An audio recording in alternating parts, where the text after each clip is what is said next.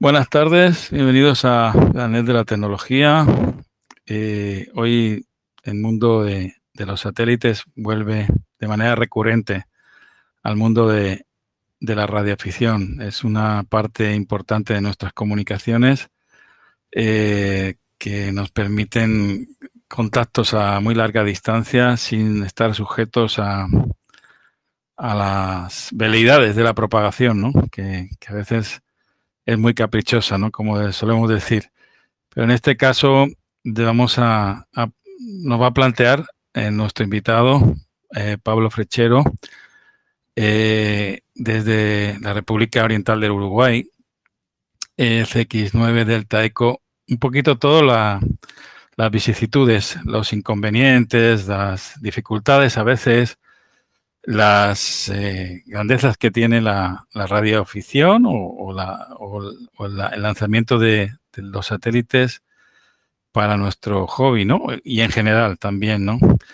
Eh, Pablo, bueno, coméntanos un poquito tu trayectoria como radioaficionado, profesional y todo, un poquito cómo empezó este, este hobby y también tu desarrollo, ¿no? En el ámbito también laboral que tiene mucho que ver con lo que vamos a hablar hoy. Bienvenido y buen día, buenas tardes. Bueno, buen día, buenas tardes, este, dependiendo en qué uso horario estén. Primero, muchas gracias este, por, por, este, por la invitación. Eh, bueno, yo de radio tengo, creo que unos 30 años, casi, 28. Eh, arranqué a los 12 años eh, a transmitir. En realidad la, pasión de la recepción estuvo de mucho antes, de más chiquito. Este, ya que en la casa de mi madre había un, este, un receptor de onda corta. Eh, y, debía ser yo el único que lo utilizaba en onda corta. El resto lo usaba nada más para escuchar este, las broadcasting locales. Eh, Después, bueno, está, eh, entré a los 12 a, Banda Ciudadana, después saqué la licencia CX y empecé en las bandas de radioaficionado.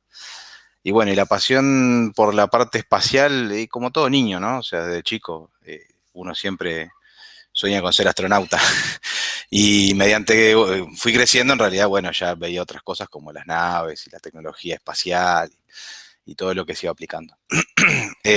hasta mm, bueno, hasta que eh, al cursar los estudios un poco se fue apagando ese, sueño, porque bueno, en, Uruguay eh, la realidad aeroespacial recién ahora aparece, este, hasta hace un tiempo atrás, decir, bueno, uno estudia para el ámbito aeroespacial sería algo loco. De hecho, los, mismos profesores te iban apagando el sueño, ¿no? Es verdad que, este en esas latitudes, bueno, solo, solo tenemos unas referencias que es Estados Unidos, Rusia, bueno, ahora ya entran en en, digamos, en el, en el tablero de juego ya otros países, China, la India, Arabia, etcétera, ¿no?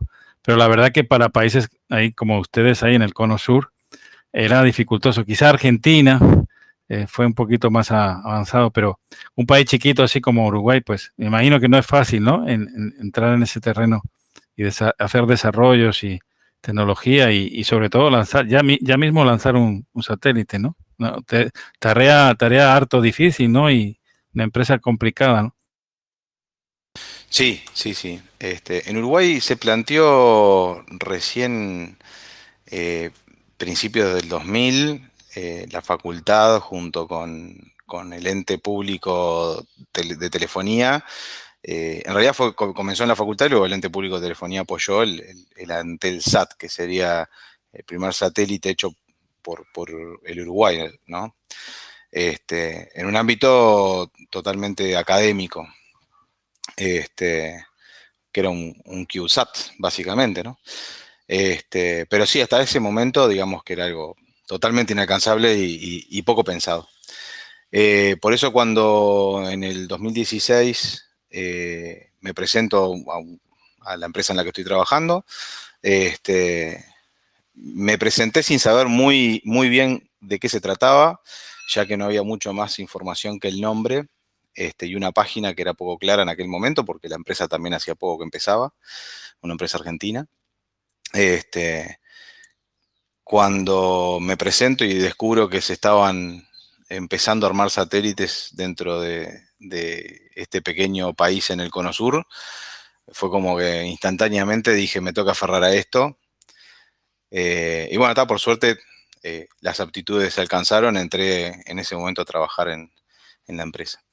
Eh, y bueno, a partir de ahí ha sido, la verdad que como todos los días aprender algo nuevo, este, y, por suerte eh, me, toca trabajar en algo que me gusta, que, no es la suerte que tienen todos, lamentablemente, ¿no? Pero sí, sí.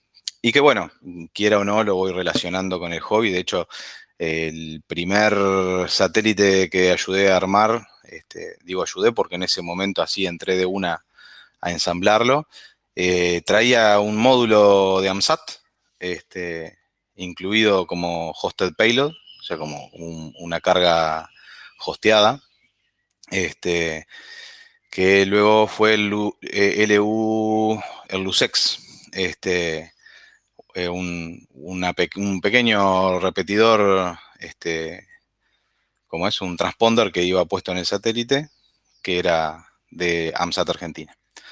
Este, y bueno, ahí fue toda la, la, rápida escalada dentro de la industria aeroespacial, aprender montones de cosas nuevas, crear muchas porque, como voy a mostrar en la presentación, hay conceptos eh, medianamente nuevos que aparecen junto con la empresa, que a la par de otras empresas del mundo también este, comenzaba a aparecer un concepto, lo que yo llamo el moderno concepto aeroespacial. Este, a diferencia de la industria de los 60, que era hacer un satélite te llevaba mucho tiempo y mucho dinero. Este, y, con tiempos muy largos, la industria de hoy en día, al igual que en todo, ¿no? O sea, en la tecnología eh, de consumo normal o, mismo en las radios que usamos nosotros, es una tecnología eh, cambiante en forma constante, las cosas tienen que salir más rápido, se pueden actualizar en el momento. Quizás ha tenido mucho que ver la miniaturización de los componentes de los sistemas de, uso de los satélites, ¿no? Que han, abaratado de alguna manera la disponibilidad. Es, un poquito más, está más al alcance que antes, ¿no? Cuando los años 60 debía de ser algo, vamos, algo inalcanzable solo para grandes agencias espaciales. Sí, sí. Eh, el, bajo costo de la electrónica de hoy y también la, velocidad y las necesidades del día a día. Este, hoy en día las, necesidades son muy cambiantes este, y se necesita para mañana o para hace un rato o para ayer muchas cosas. Este, y se piensa de otra manera, o sea, la, forma de pensamiento es distinta. Un satélite ya no tiene que durar 25 años en órbita en forma activa, este, salvo casos especiales como podemos pensar, no sé, el telescopio, el James Webb que queremos que dure mucho porque costó mucho y va a estar en un lugar complejo.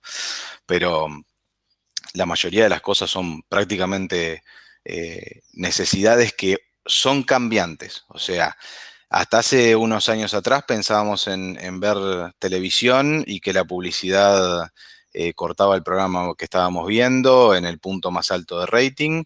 Hoy en día la publicidad tiene que estar dentro de la producción mismo de la película. O sea, porque ya shifteamos, adelantamos, es, en demanda la película, ya no es a tal hora me tengo que sentar con la familia a ver la película del domingo a la tarde, ¿no? Este, ahora es, quiero ver una película a cualquier hora, entonces también cambia a su vez la, forma en la que este, se hacen los requerimientos. Ya hoy si quiero eh, promocionar un producto, no tengo que ir a, a tratar de colocarlo en una hora del día, sino más bien en un producto final, ¿no? O sea, lo mismo pasa en todo, en la tecnología satelital pasa igual. Este, ya el, producto no puede ser fijo porque en cuestión de unos años eh, el producto final que, quiero obtener ya quizá no está sirviendo. Así es, así es, eh, Pablo. Bueno, y la presentación que, mm, les traigo hoy, eh, si bien eh, voy a hablar de un montón de cosas y de cada una se podría hablar mucho más. Eh, más que nada está enfocada justamente en lo que, mm, lo que yo noto que cuando uno se enfrenta a esta industria no, piensa eh, y cómo se va resolviendo algunas cosas, ¿no? Este, le doy inicio nomás y, voy, voy pasando una por una. Eh, primero, antes que nada, el, que es un satélite. Eh, básicamente, cualquier cosa que orbite la Tierra puede ser un satélite. Si yo pongo al perrito, al lavarropa o a la Estación Espacial Internacional en órbita, con eso ya está, tengo un satélite. Un satélite no natural, ¿no? Este, pero bueno, la cuestión de esto es que su funcionalidad tendría que eh, ser, eh, o sea, que, nos tendría que servir. Eh, el lavarropa, digamos que en el espacio no estaría funcionando muy bien. Básicamente lo que único que necesitas es que ese objeto llegue a una velocidad en la cual no se dé contra la Tierra. O sea, a veces la creencia de no hay gravedad en el espacio, no, todo lo contrario, hay gravedad y de eso es de lo que nos agarramos, de esa gravedad. Si con la altura correcta y a la velocidad correcta pongo un objeto este, a caer hacia la Tierra, lo que va a suceder es que ese objeto nunca le va a pegar a la Tierra, porque cada vez que la Tierra lo traiga hacia, hacia ella, se va a encontrar con que, como la Tierra es este, una gran esfera, nunca va a tocarla, ¿no? Básicamente es la única condición que se necesita. Después tenemos varias órbitas distintas, algunas más céntricas o, menos céntricas al, objeto en cuestión. Bien, ahora clasifiquemos los satélites, porque bueno, hablé que una, heladera, una lavarropas o una heladera no me serviría en órbita. Este, tiene que tener una utilidad y a su vez se clasifican sobre todo por tamaño. Cuando uno piensa en un satélite muchas veces eh, habla de algo que vio en una película que es inmensamente grande, pero eh, como vamos a ver, hoy en día en realidad hay una variedad muy grande. Tenemos los satélites grandes, o sea, las masas más de una tonelada. Después tenemos los satélites medianos, que son desde 500 kilos a una tonelada. Y después están todos los satélites pequeños, que es donde me voy a enfocar más que nada, que es a lo que habitualmente una facultad o, un proyecto pequeño, una, empresa, puede este, apuntar, con, por lo menos al comienzo. Eh, entre los satélites pequeños ya también tienen subdivisiones. Estamos hablando de que los mini satélites serían de 100 a 500 kilos. Los microsatélites van de 10 a 100 kilos. Los nanosatélites de 1 a 10 kilos. Y los picosatélites son cualquier cosa de menos de un kilo. Pequeños proyectos electrónicos que habitualmente su vida útil es muy corta porque son para hacer pruebas o para decir, bueno, lo, logramos. Generalmente se hace mucho en facultades este, o centros de enseñanza donde, bueno, se, llega a ese proyecto eh, como un reto tecnológico para que los chicos aprendan y luego se logra lanzar, este, por ejemplo, los picosatélites en forma de racimo eh, desde la Estación Espacial Internacional. Bien, dentro de los nanosatélites, yo ahí puse CubeSat entre paréntesis, ¿por qué? Porque los CubeSat este, es una estandarización de nanosatélites que, este, que lo que tiene de interesante esto es que hay varias empresas en el mundo que te pueden vender módulos. Está estandarizado su sistema de comunicación, su forma física. Entonces esto permite que cualquier institución este, con un presupuesto limitado pueda acceder a cierta tecnología y que pueda llegar a armar un satélite que el día de mañana sea este, viable al lanzamiento. Después el costo de lanzamiento, bueno, es un tema aparte, que por suerte también, hoy en día en la actualidad, bajó muchísimo al lanzamiento, el costo de lanzamiento. Obviamente con la empresa SpaceX que al retornar sus, sus boosters ha logrado que bajar mucho. Este, y todo lo que son riders, o sea, todos los lanzamientos conjuntos que se hacen. Antes, eh, si alguien tenía un proyecto, tenía que ir pensando en, bueno, mi proyecto tiene que tener una utilidad sumamente importante, que me te dé un revenue este, económico grande, porque el costo es prácticamente un cohete para mí. ya hace unos cuantos años que en realidad existen los, los riders. La verdad que, con el mundo de Space eh, y sobre todo la, estrategia de retorno, ¿no? Retro, retro, eh, reentrar, ¿no? De nuevo en, eh, ha, abaratado y, ha hecho muy accesible ¿no? al mundo del, lanzamiento de satélites, a, casi a todo el mundo. Eh, bueno, tiene una, un costo, una preparación eh, y, una eficacia el, tener, el, lanzarlo, ¿no? Pero en definitiva eso antes era impensable. Sí, justamente, y abrió el, abrió el campo a este tipo de proyectos, ¿no? decir, bueno, un satélite puede ser pequeño, tener un costo bajo, porque en realidad eh, lo voy a mandar en, un envío, como quien dice, bastante económico. Entonces, se puede plantear una industria a nivel este, mundial de fabricantes de pequeños módulos. Cosa que antes era poco viable, o sea, cada proyecto de satélite estaba eh, muy nucleado en, por ejemplo, la NASA, la ESA, este, o, grandes instituciones gubernamentales que ponían un, una cantidad muy grande de dinero y contrataban una cantidad muy grande de ingenieros que, bueno, durante varios años armaban un proyecto.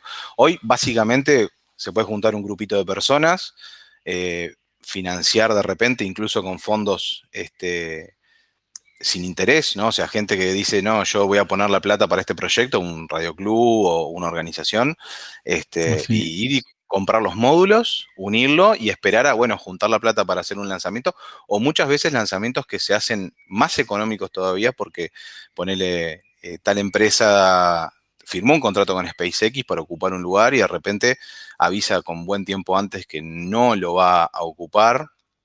Y hay un periodo en el que, bueno, la empresa está obligada a poner un, dummy de masa, o sea, un, equivalente a su satélite, pero hay veces que puede eh, revender el lugar porque todavía no se calculó eh, este, el vuelo. Eh, y, de alguna manera también debe buscar el rendimiento cuando tiene espacio suficiente. Quizá aquí juegas con el tiempo, es decir, si tienes paciencia, puedes abaratar quizá los costes, ¿no? En el sentido de, bueno, voy a esperar que fuera un año o seis meses o dos años a que haya una oportunidad para alojar y quizá por ahí puedes abaratar costos, ¿no? Sobre todo.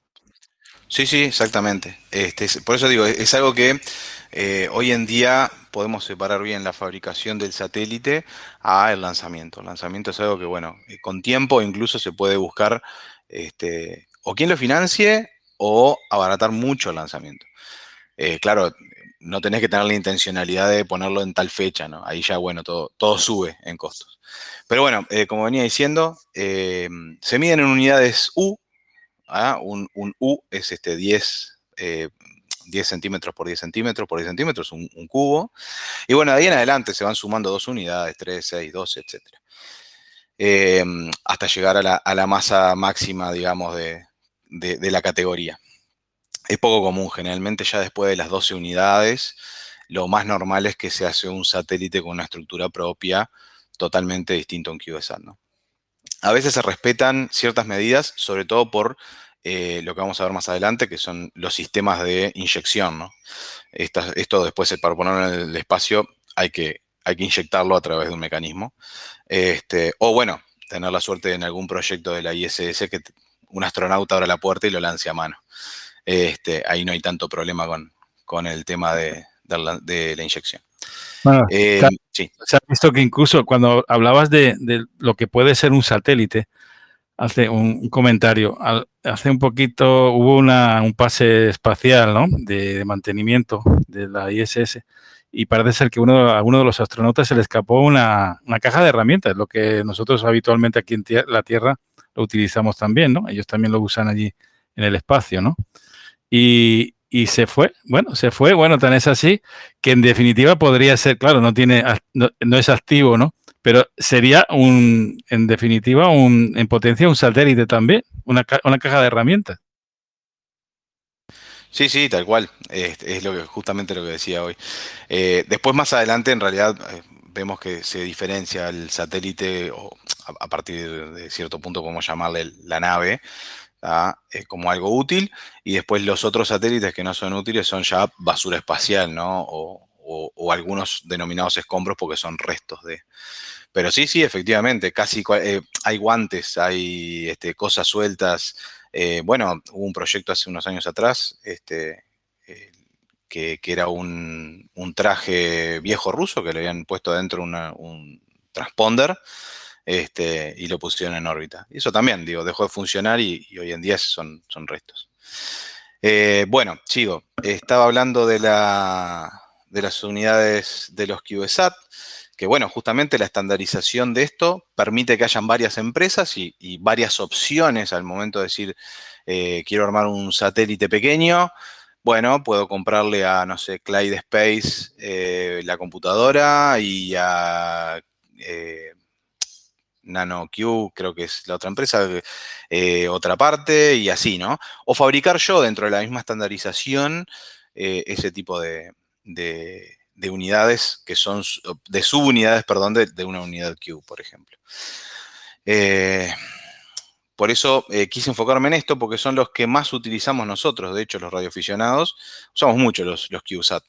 La mayoría de los proyectos hoy en día que sacan las instituciones están basadas en, en por la simpleza y la, posibilidad de, comprar unidades o partes de unidades en, el mercado, sin tener que estar diseñando, trabajando sobre problemas estructurales y eso.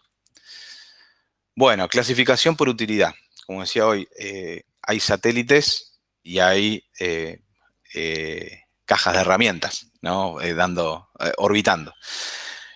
Tenemos, por ejemplo, satélites de comunicaciones, eh, televisión como DirecTV, telefonía este, como Iridium, por ejemplo, o algunos de datos como los más recientes y lleno por todos lados, los, los de eh, SpaceX y los Starlink.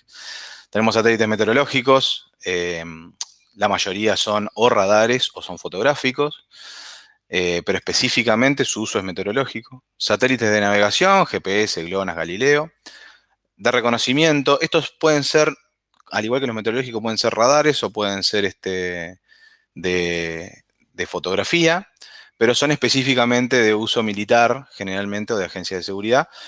Y obviamente la información siempre está bastante restringida al respecto, salvo después de muchos años cuando liberan la información y dicen, sí, habíamos fabricado uno que tenía tal, resolución, cuando te dicen eh, X resoluciones porque tienen uno de muchísima mejor resolución hoy, ¿no? Este, después hay algunos tipos de satélites que son satélites armados.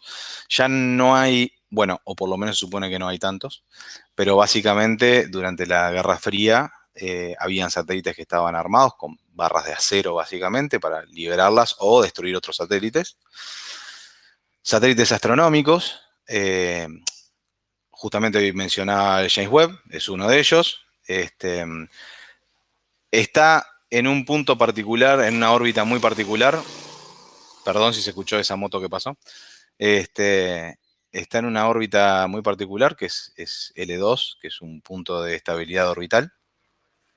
Pero sigue siendo un, satélite. Tiene una órbita muy particular, pero está orbitando. Em, después tenemos satélites de observación terrestre, que es en lo que más o menos me voy a basar, ya que es lo que fabricamos en la empresa donde yo trabajo. Este, después hay naves tripuladas y de soporte, naves tripuladas, la, ISS, este, las naves que, llevan a la gente hacia la ISS. Naves de soporte, como por ejemplo todas las que llevan comida a las estaciones espaciales. Eh, algunas naves que después vamos a hablar, capaz si tenemos un tiempito, que son básicamente para eh, verificar eh, roturas en algunos satélites sumamente caros y que deciden poner este, un satélite más pequeño con cámara para verificar daños o eh, para repostar eh, ciertos combustibles. sondas interplanetarias, bueno, básicamente lo que dice. Satélites de ciencia, tecnología y educación. Generalmente los CubeSat, o sea, satélites que son fabricados en una facultad, por ejemplo, para que este, la gente que está estudiando ahí eh, se enfrente a la problemática de, armar algo que tiene que ir bajo ciertas condiciones, ya que las condiciones son bastante diferentes a, los que están este, acá en tierra, como quien dice. Después ahora las vamos a ver. Eh, para poder así aprender. O algunas son pruebas tecnológicas, muchas veces. Eh, una empresa cuando inicia generalmente no tiene el diseño pronto, sino que lo que hace es hacer pequeños satélites para hacer pruebas tecnológicas y decir, bueno, a ver, si yo pongo esto en órbita, ¿qué problemas encuentro? Este, ¿Cómo es el camino para llegar hasta ahí? ¿no?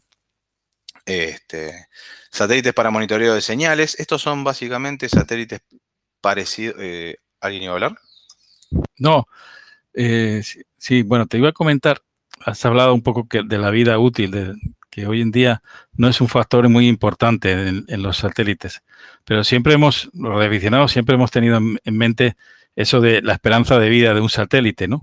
¿En qué, ¿En qué se basa el tiempo de duración? Si tiene que ver con la, con la altura, o sea, con la órbita, o tiene que ver con el material, o tiene que ver un poco con las, no sé, el, deterioro, la, no sé, el que, el que sea más agresivo la, la, órbita o donde esté, no sé, no sé exactamente.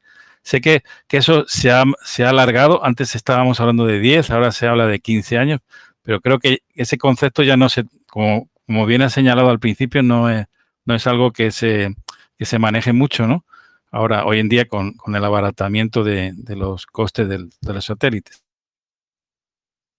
Bueno, mira, eh, ahí hay un poco, es como que es, un, tema multifactorial, ¿no? O sea, si yo hablo del James Webb, por ejemplo, eh, un satélite muy caro, que queremos que dure mucho tiempo, porque va a cumplir este, funciones muy interesantes, sobre todo para la ciencia. Eh, y hay que tomar en cuenta, por ejemplo, ok, está lejos, está la sombra de la Tierra, va a estar a oscuras. Es un punto importante que, es, no tengo la luz del sol para darle energía, eh, pero a su vez no tengo los daños generados por la luz del sol tampoco. Eso me alarga la vida en ciertas condiciones, pero me las acorta en el tema energía, por ejemplo. Entonces, bueno, el James Webb tiene un tipo de, fuente de energía que es este, muy particular, que muchas ondas tienen, que es este, la atómica, o sea, utiliza un sistema atómico. Em, y después tenemos, por ejemplo, el deterioro por, pequeños pedazos, este, digamos, pequeñas piedras que pueden venir desde el espacio profundo, que lo van a dañar. Entonces, se toman ciertas técnicas para lograr que su utilidad se extienda en el tiempo. Por ejemplo, la capacidad de eh, enfocar esos espejos separados que tiene.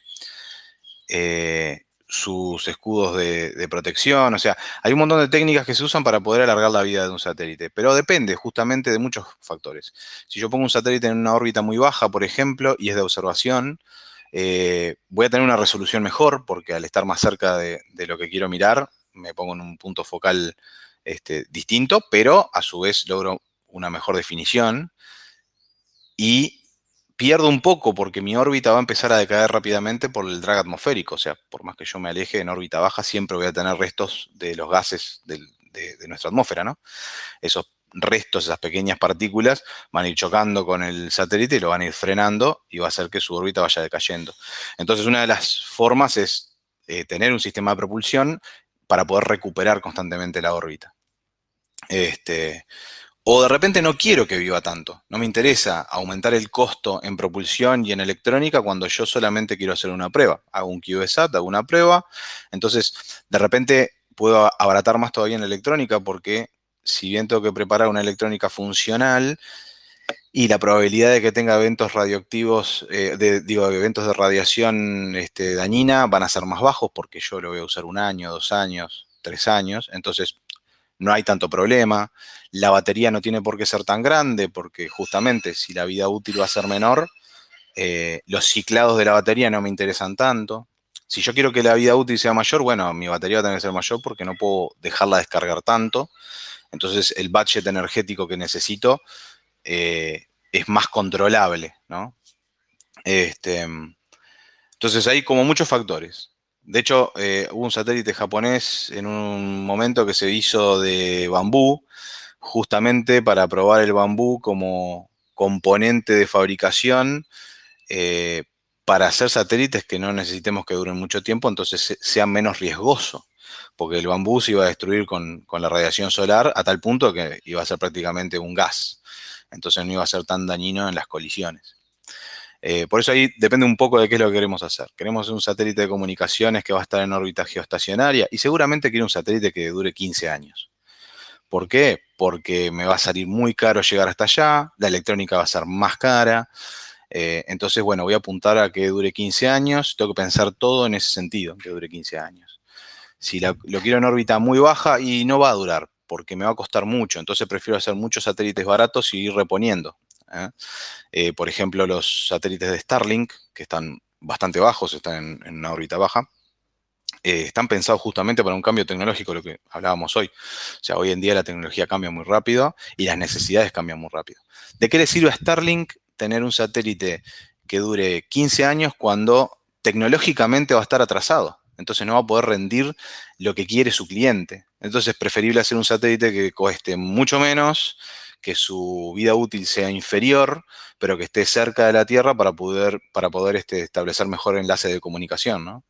Entonces ahí está ese juego entre la vida útil, el costo este, y qué, velocidad de cambio tecnológico quiero. Bien, gracias, eh, Pablo. Em, bueno, me quedé en. Estaba diciendo satélite para monitorear señales. Ah, sí. Monitoreo, sí, de. Ahí va.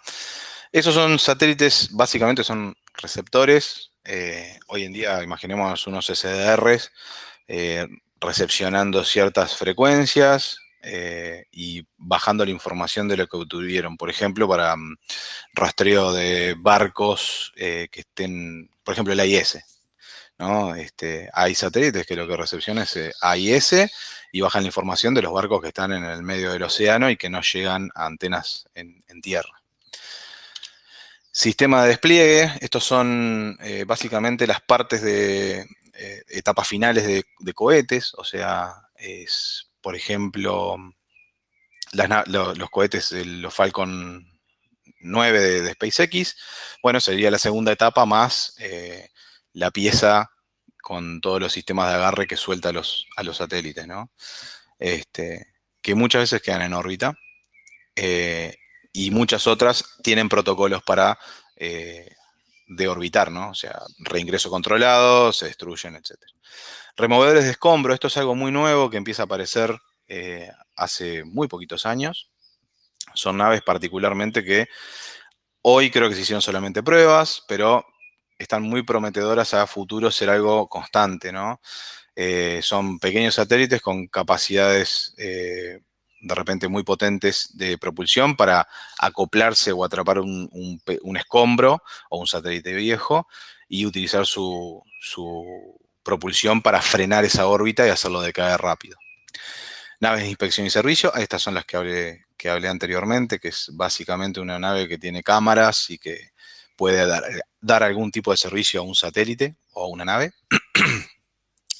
satélite de monitoreo y rastreo. Estos son parte del sistema que hoy en día nos, dan y nos actualizan los TLE, eh, ya sea nosotros como radioaficionados que, que utilizamos eh, SatTracker o cualquiera de esas aplicaciones que nos permiten decir, ah, la ISS pasa a tal hora en este ángulo, a esta, a esta altura. Bueno, eh, son satélites que básicamente verifican eh, y monitorean los objetos que están en órbita para poder dar la información este, a, las agencias que están controlando justamente lo que hay en, órbita, para evitar colisiones, para tener un aviso temprano. Y después, bueno, hay satélites varios. Eh, ahí puse el ejemplo del, roster de, del Tesla Roadster de Elon cuando mandó el, el primer Falcon Heavy. Este, como algo que, bueno, no tiene una utilidad real, pero bueno, está ahí como parte de, pruebas. Clasificación de órbita por altitud, hablábamos de la órbita baja, eh, conocida como LEO, eh, Low Earth Orbit. Eh, estos números son muy variantes, salvo lo que sería GEO. Este, para algunas personas empieza mucho más arriba, mucho más abajo la órbita LEO. hoy en día creo que se eh, la Leo se separó en Leo y otra más baja, que ahora no me acuerdo cómo se llama, pero es este, la que iría de 100 a 400 kilómetros, que sería una órbita sumamente baja, este, mucho drag atmosférico, poco tiempo de vida eh, para lo que esté a esas alturas. Pero bueno, Leo estaría de 400 a 2000 kilómetros y con un periodo orbital, dependiendo de la altura, de entre 80 a 150 minutos. Las órbitas MEO este, que van de los 2000 de esos a los 35,786, donde comienza la geoestacionaria. ¿no? Esa es la órbita donde en, eh, encontramos todo lo que son satélites de comunicación o de televisión que prestan servicio más que nada a eh, usuario final, por ejemplo, porque podemos apuntar una antena a un punto fijo en nuestro espacio, ¿no? en nuestra esfera celeste. en realidad no quiere decir que estén ahí fijos, sino que están orbitando a la misma velocidad que, la Tierra gira. Y después tenemos este, órbita alta terrestre, que es, generalmente es este, una órbita muy excéntrica, que lo que permite es bueno, que el satélite se aleje mucho de la Tierra y después eh, su órbita tiene un, perigeo muy cercano, ¿no? un apogeo muy, muy, muy lejano y un, apogeo, y un este, perigeo bien cercano. Después hay otras formas de catalogar las, órbitas, ya sea por su centro, la excentricidad, este, por la inclinación, la sincronía, y acá vamos a hacer, este, ahora les voy a mostrar a la, que, a la que voy a apuntar más que nada para la charla, pues justamente como tenemos tantas variaciones y, cosas que hablar, que uno diría, bueno, si empiezo a hablar de todos, me voy muy lejos, así que me voy a centrar más que nada en eh, el tipo de órbita que hace eh, la empresa en la que estoy trabajando, ¿no? Y después hay algunas órbitas particulares, como la que mencionamos del James Webb, que son los puntos de Lagrange, que son eh, equilibrios orbitales, como dice. Bueno, eh, el caso de, observación terrestre. La órbita es eh, una órbita baja. No puse acá, pero es eh, o sea, o, heliosíncrona. Está sincronizada con el Sol para que siempre podamos tomar una imagen en un punto, perdón, para que siempre la imagen del lado día que tomemos sea más o menos a la misma hora, entonces tengo siempre el mismo tipo de luz eh, en, el momento de tomar imágenes. También nos permite que cuando paso nuevamente por un lugar sea exactamente a la misma hora, la mismo tipo de iluminación, se pueden hacer eh, justamente imágenes temporales, o sea, de un día y luego otro día, y hacer comparaciones con el mismo tipo de iluminación. ¿Para qué caso puede servir esto? Por ejemplo, si yo quiero medir eh, la altura en un tanque Perdón, se me, se me cortó el audio, ¿no? Eh, si quiero hacer la medición en un tanque de techo flotante. Eh, hay tanques de combustible, sobre todo, que lo que tienen es un techo flotante para no tener aire adentro. Entonces, dependiendo del combustible que tengo dentro de esos tanques grandotes, gigantes, que son como silos, eh, es con el techo. El techo sube y baja dependiendo del contenido. Si yo mido la sombra dentro de ese tanque, este, puedo calcular cuánto contenido tiene. Eso es un ejemplo de por qué haría fotográficamente este, esa necesidad de sacar a la misma hora. Eh, bueno, el caso que también vamos a ver son micro o nano. En el caso de, la empresa en la que trabajo son microsatélites, pero eh, podemos, voy a, ver, voy a ir viendo el tema con los nanosatélites también, con los CubeSat. Y el caso del lanzamiento, vamos a hablar de un caso de lanzamiento eh, compartido, o sea, lo que sería un rideshare este, por ejemplo, SpaceX tiene el programa Transporter. Entre, tiene Transporter y ahora tiene uno nuevo que no me acuerdo cómo se llama. Pero es un, programa donde uno puede poner varios satélites, alrededor de 40, 50 satélites por lanzamiento. Bueno, la órbita que estaba diciendo era eh, órbita baja, geocéntrica, heliosíncrona, como dije, y una órbita casi polar. Eh, como decía, nos permite, como está ahí en la imagen, eh, no sé si llega a ver el movimiento de la imagen, esperemos que sí. Sí, sí, perfectamente. Ahí va, yo pongo una cámara, eh, básicamente es un escáner. y no uso casi energía, porque en realidad la órbita ya, ya estoy inyectado en esa órbita, pego vueltas, este, no uso energía para pegar vueltas, así que lo único que tengo que hacer es tomar foto constante. Y cuando quiero acordar, terminé escaneando toda la Tierra. Esto es prácticamente lo que están haciendo todas las compañías eh, que mapean el mundo, entre ellas este, Satellogic, que es donde yo trabajo. Eh, aprovechan esta, esta posición este, orbital donde, bueno, prácticamente puedo escanear el globo entero, ¿no? Lanzador, para llegar hasta ahí. Eh, actualmente nosotros estamos usando SpaceX, y es el que la mayoría está tratando de usar por lo que hablábamos hoy, los bajos costos que ha logrado SpaceX con el retorno de los, de los boosters, ¿no? Eh, el viaje es compartido. Acá empezamos a ver los primeros problemas.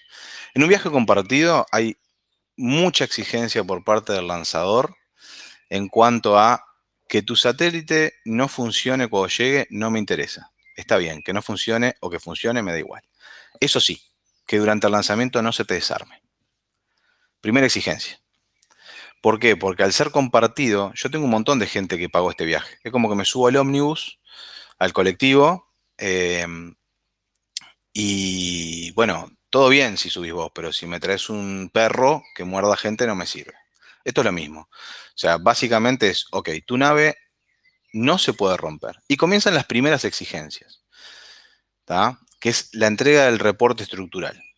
Esto quiere decir, tu satélite, sea cual sea el tamaño, cual sea la masa, yo te exijo que le hagas una prueba en tierra eh, de vibración y de shock.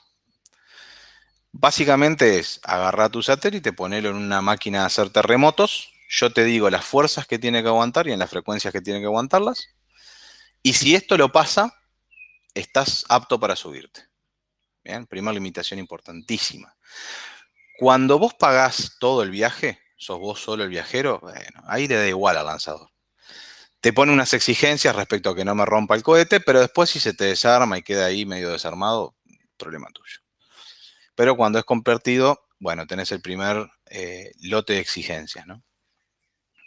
Luego, el tema del espacio. O sea, también te va a pedir aparte eh, un, te da un límite de espacio. Te dice, bueno, tu satélite no puede tener mayor a esta forma. Eh, te, dan un espacio de tanto por tanto y te dicen, cualquier cosita, antena, cosa que sale de acá, automáticamente no puedes subirte. Entonces estás limitado a una forma física donde no podés exceder esos, patrones. Más allá de eso, le tenés que dar cuál es el modelo de forma física, ¿no? Y le vas a tener que dar el CG y la masa, el centro de gravedad de, tu nave y la masa. ¿Por qué? Porque al igual que, que, en una carga de un avión al momento de viaje, tienen que calcular y centrar su, propio, su propia masa y darle las especificaciones a la computadora del cohete, que es la que tiene que corregir la trayectoria. Si al momento de cargar este, el cohete no saben cuál va a ser la distribución de la masa, posiblemente sea un problema muy grave para el, para el cohete. Entonces ellos hacen un modelo este, eh, electrónico para la computadora del cohete, la cual calcula la trayectoria en base a ese modelo, a su propio centro de gravedad basado en las masas de los distintos, eh, de las distintas naves que va a aportar este, este viaje compartido. Eh, Luego viene el acoplamiento. El sistema de acoplamiento también, al, igual que te dicen, bueno, que si tu nave se desarma, me puede romper las otras naves, sucede que ellos no confían en cualquier sistema de acoplamiento. Entonces, el sistema de acoplamiento es algo que o es de el fabricante del cohete, que es raro, eh, SpaceX no lo tiene, lo tiene con Exolaunch en el caso del, del programa Transporter, entonces ahí es otro, más con el que tenés que tradear, tenés que juntarte y decir, bueno, mira, yo voy en esta misión, necesitaría un sistema de acoplamiento. Entonces comienza ahí toda otra aventura donde el sistema de acoplamiento también te va a dar unas imposiciones. Te va a decir, bueno, a ver, vos que tenés un CubeSat, no hay problema, ¿por qué? Y ahí está lo lindo de, estandarizar. El CubeSat tiene unas medidas particulares que ya las conoce este Exolaunch, que los voy a mencionar mucho porque para mí son el el state of the art de los sistemas de, inyección. Eh, la verdad que estos alemanes son unos CRA en la simpleza y el buen funcionamiento de los sistemas de inyección.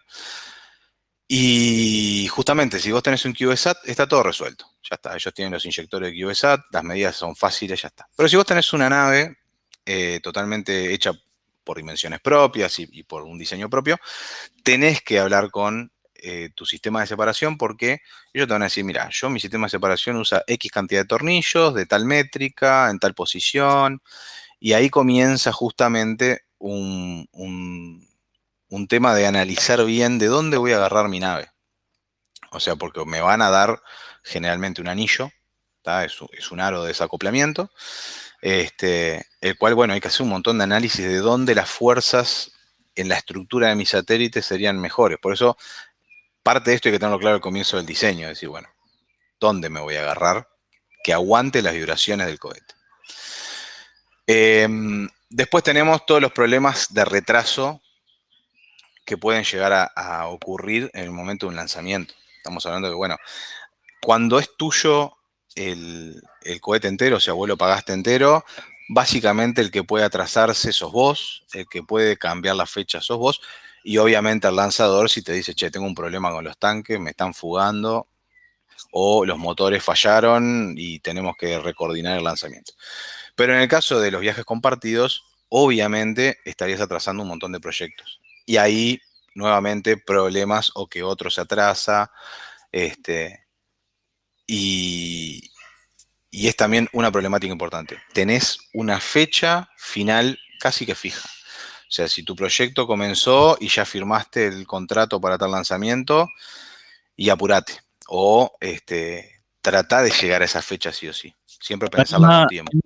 Creo que en los últimos lanzamientos que se han hecho aquí de, satélites eh, de radioaficionados, por lo menos, en, la mayoría, en, por lo menos en, de, cuatro, de cuatro intentos, el 3 han sido problemas de despliegue de, los paneles solares. Es, tan complicado efectuar ese despliegue.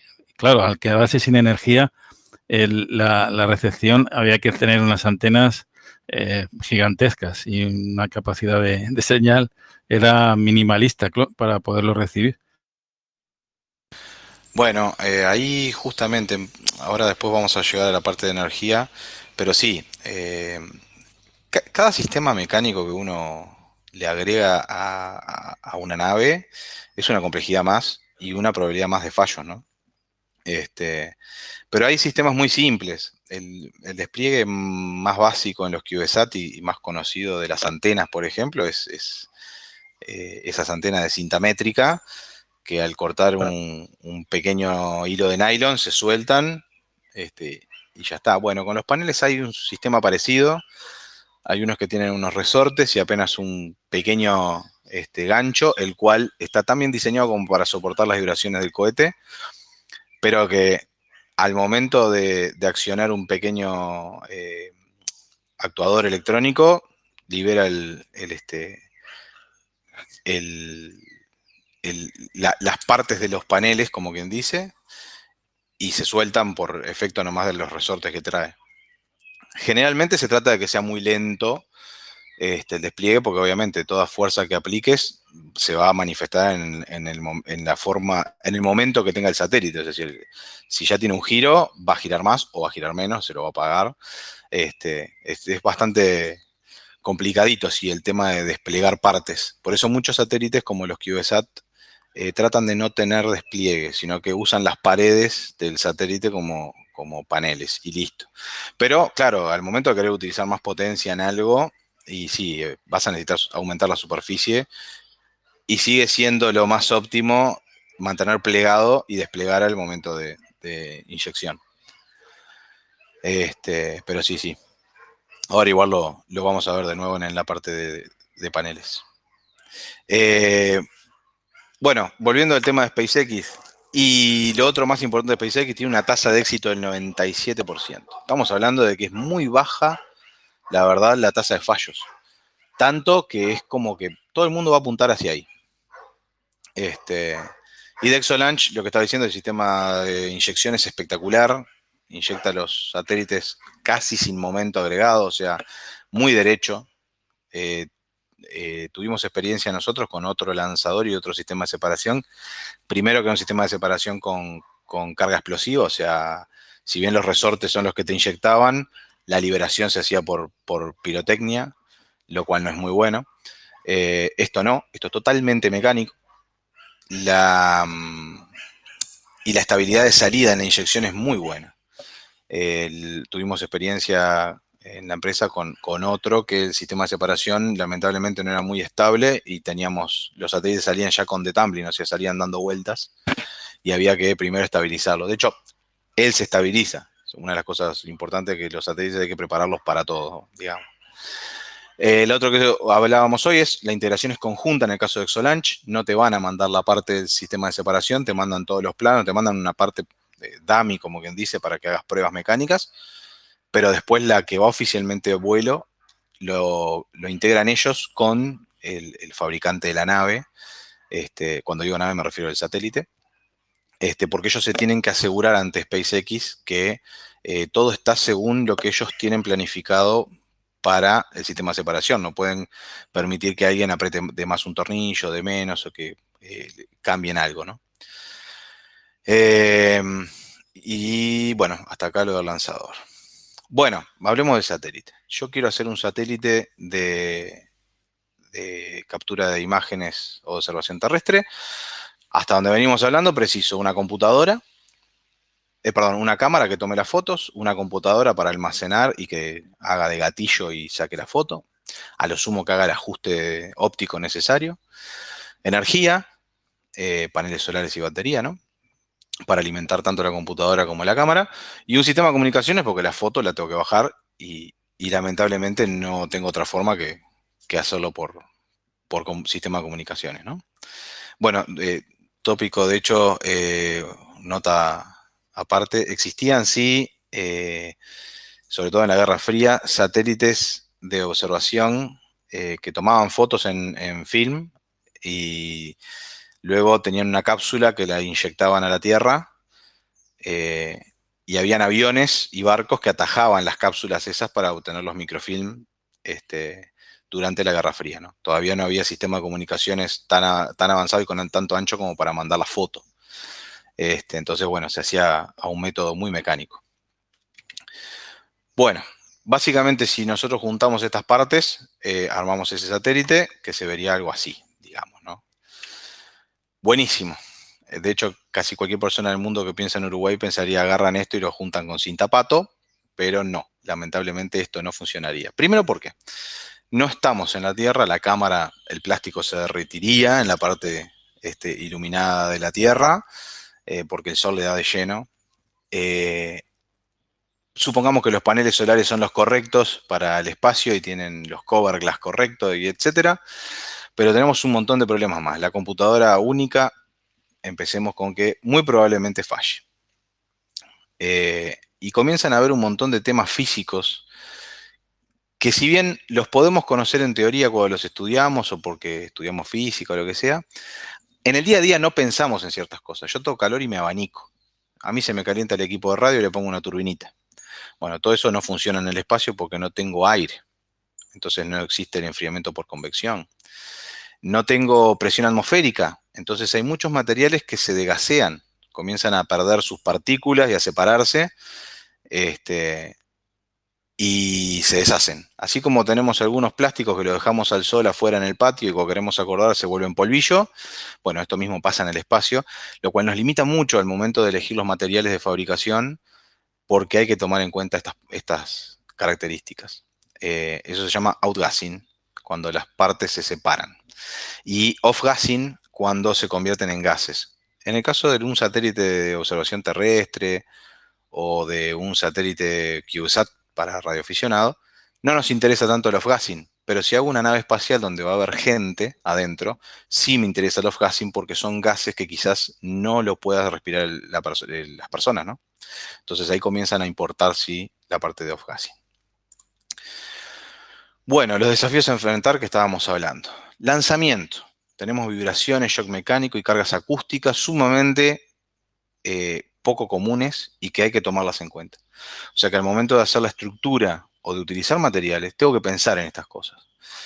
En el caso, por ejemplo, de SpaceX, ellos te dejan muy claro las fuerzas eh, y generalmente cuando uno hace un satélite tiene esas exigencias de las cuales mencioné que le va a hacer al lanzador, pero además está lo que yo quiero que mis cosas funcionen en el espacio. O sea, no estoy haciendo todo este trabajo para mandar basura solamente, ¿no? Entonces, bueno, comienza acá a decir, bueno, hay ciertas cosas que tengo que hacer. Entre ellas, una prueba de vibraciones. Se tengo que conseguir tercerizado o por cuenta propia los instrumentos y herramientas necesarios para hacer este tipo de pruebas. En el caso de la empresa en la que trabajo, contamos con dos shakers que son justamente para esto. Cualquier cosa que diseñamos va a parar arriba de un shaker y se le hacen pruebas este, de vibraciones y de shock mecánico. Eh, de todas formas, a veces uno no llega a tener todas las pruebas y en ese caso eh, al lanzador se le dice, yo voy a volar con Protoflight. Protoflight es básicamente, yo no tengo un prototipo hecho en tierra que va a probar absolutamente todo. Tengo un Protoflight. Bueno, te va a exigir igual las vibraciones, pero con otros rangos. O sea, ok, bueno, vas a armar un prototipo para destruirlo por completo y decir, bueno, hasta acá llega. Mínimo te pido, hagas estas pequeñas pruebas y definas que va a soportar. Luego tenés órbita, eh, los ciclos. Hablábamos de que en Leo tenés entre 80 y 150 minutos orbitales.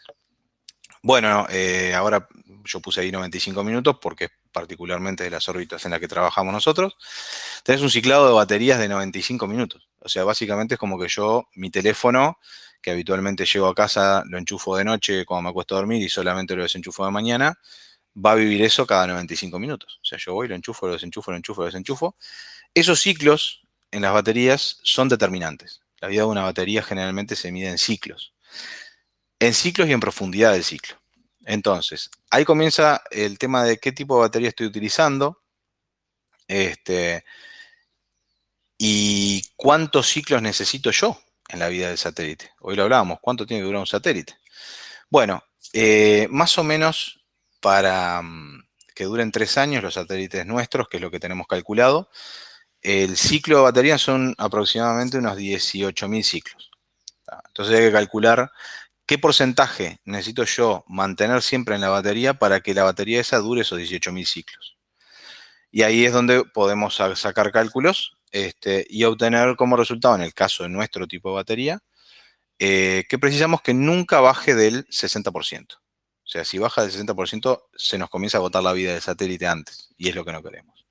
Tenemos un margen de seguridad antes, en realidad siempre decimos hasta el 70%. Ese 10% es un, un tema de seguridad que se analiza en cada satélite, en el caso nuestro, que son flotas similares, si el satélite tiene otras deficiencias que ya le comprometieron la vida, decimos, bueno, podés bajar hasta más, que no nos interesa porque no va a vivir tanto.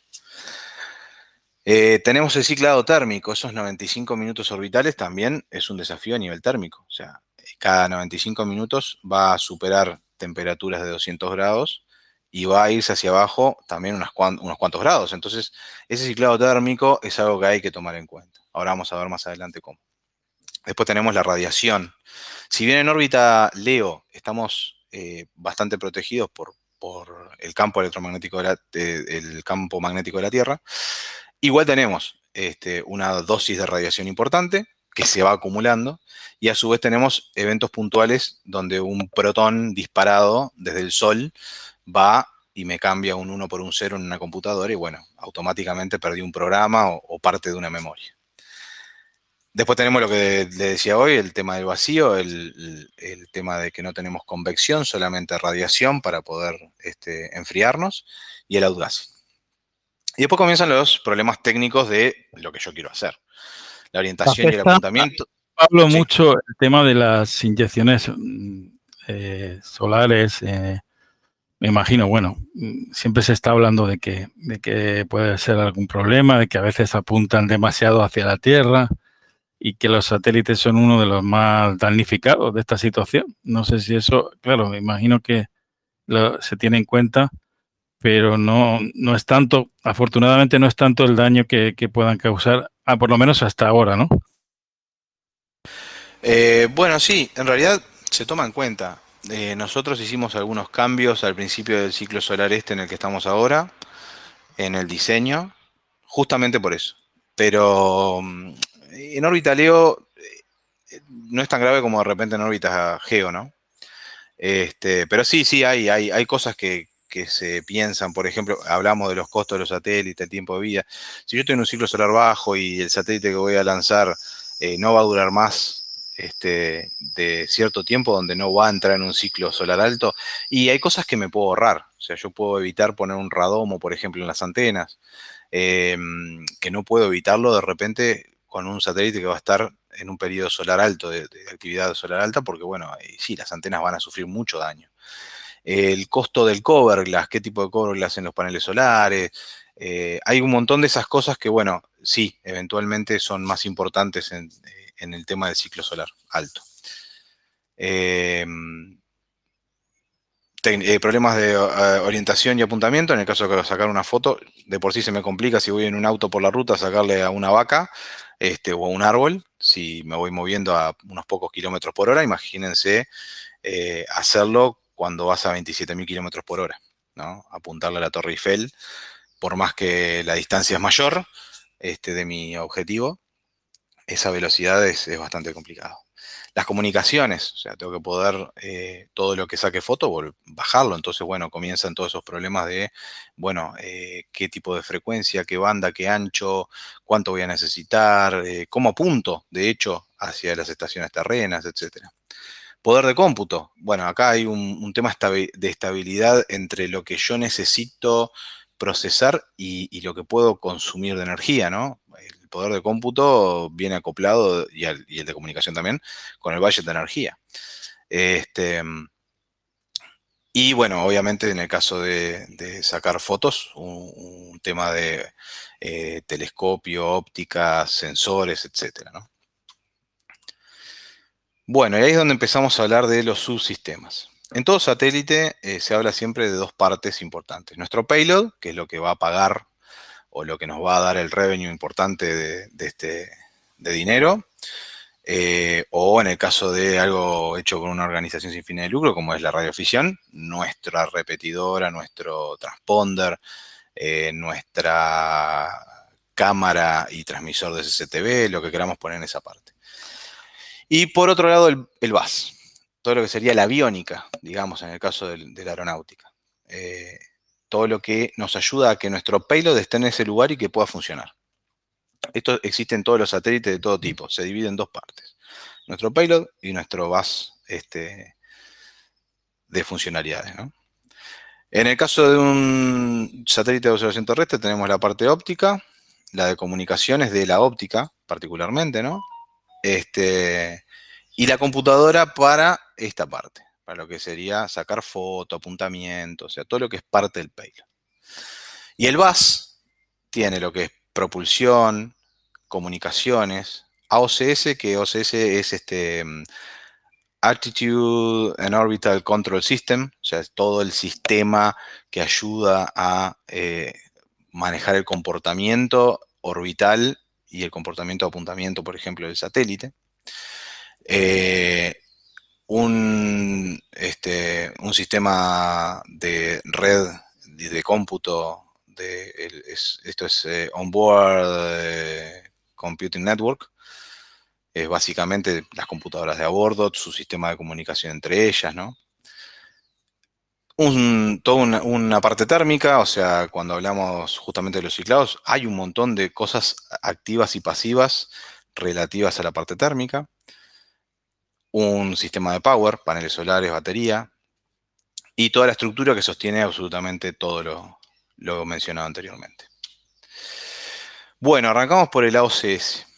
Y acá está lo que habitualmente un satélite tiene, en lo que sería este AOCS. Estos son componentes que determinan la posición del satélite, o su, eh, ya sea la posición orbital o la posición de apuntamiento, orientación, etcétera. Star Trackers. Estas dos de arriba son ejemplos de Star Trackers. Star Tracker básicamente es una cámara que mira las estrellas. Esto es algo muy antiguo, pareciera, pero exactamente igual que los navegantes de antes, eh, las computadoras de a bordo miran con las Star Tracker las estrellas y dicen, ok, eso que está ahí es la Osa Mayor, eso que está allá es Orión, entonces, según mi física de cómo está armado el satélite, estoy apuntando mi cámara a tal lado. Este, y estoy en tal posición. ¿no? También tenemos eh, estas dos cosillas acá, que son los Corsan Sensor. El Corsan Sensor básicamente es sensores que detectan dónde está el Sol. O sea, como otro punto importante para poder guiarme, tengo el Sol en tal dirección, tengo tal constelación en tal otra, y así me voy guiando. Y esto que está acá sería un FineSan Sensor, que es algo muy similar al Corsan Sensor, pero está entre un Corsan Sensor y una Star Tracker. Es un poquito más eh, preciso al momento de decir, bueno, el Sol está exactamente en tal ángulo.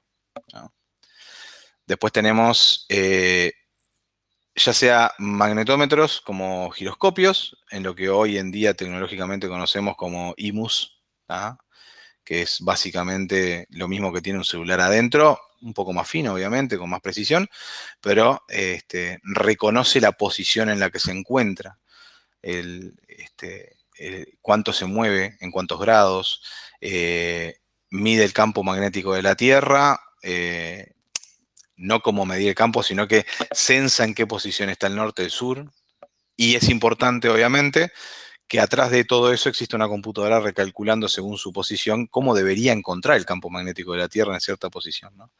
Y las diferencias electromagnéticas, digo, las diferencias magnéticas de la Tierra también son cargadas y aprendidas por los satélites. Ahí están esos pequeños detalles donde, bueno, hay un montón de, de, este, de matemáticos que hacen el software particular para reconocer ciertas diferencias magnéticas y poder corregir los pequeños errores que pueden generarse. Sobre todo en el caso del apuntamiento, ¿no? Cuando uno habla de satélites de radio que son medio omnidireccionales, capaz que podés bajar mucho eh, ese, esa problemática, pero en el caso de apuntarle a algo que querés sacar fotos, Torre Eiffel, tenés que ser muy preciso, ¿no? Este, y después tenemos eh, módulos de GNSS, ahí puse GPS, pero bueno, hoy en día son todos GNSS, antenas para poder utilizar los mismos satélites de GPS, GLONASS, etcétera, para poder este, conocer la posición de uno mismo. Y después tenemos los actuadores de este mismo sistema AOCS. ¿no? Eh, acá en particular eh, estoy mostrando esto que está acá es un magnetorque, un módulo especial de, un, de una empresa que, vende para CubeSat, por eso tiene esa forma, entra en uno de, los pisos del CubeSat y tiene los tres, magnetorques, los tres ejes, como quien dice. Es un magnetorque que es un conjunto de tres magnetorques que permite eh, X, Y, Z activarlos. Esto básicamente es un, el clásico electroimán que uno hace con un clavo, este, y, bobinando un alambrecito que genera una fuerza magnética que se alinea con, el campo magnético de la Tierra. Entonces, obviamente, en un lugar donde no tenemos fricción, como es el espacio, el satélite va a tender a posicionarse en orden a la alineación del campo magnético. Eh, es lento, tiene poca fuerza, pero es, eh, lo que sí tenemos es eh, tiempo infinito, que a diferencia de las ruedas de inercia, las ruedas de inercia tenés un límite, que es la velocidad de la rueda. Si mi rueda puede girar hasta 10.000 revoluciones, genial, pero llega un momento en, que no puede o acumular momento o liberar más momento. O sea, tengo ese límite. Y la única forma de descargar las ruedas es justamente utilizar los magnetorques. De esa manera me aseguro llegar a cierta posición descargar la rueda y el magnetorque compensar esa diferencia de momento. bueno, ahí ruedas de, inercia puse este, varios modelos y tamaños, ya que, bueno, hay ruedas de inercia que entran en un CubeSat. Esto que está acá abajo, aunque no lo crean, parece una tapita, pero es una rueda de inercia para un CubeSat. Después tenemos la propulsión y acá puse eh, dos imágenes de propulsión, pero se podría hablar un montón de propulsión. Esto es un thruster para un CubeSat eh, con control, o sea, básicamente puedo mover la tobera, que es esto pequeño que se ve ahí, este, con dos motores, muevo la posición de las toberas, de la única tobera, digo, y adentro tiene un tanquecito con un propelente, básicamente cualquier gas propelente, no, no, no, hay, fuego, acá no se, inicia ninguna reacción, simplemente se libera cual, cual desodorante y con esa, ese pequeño empuje alcanza como para de repente recuperar una órbita, ¿no? O sea, si estoy perdiendo velocidad y empiezo a caer, puedo recuperar la órbita con ese propelente.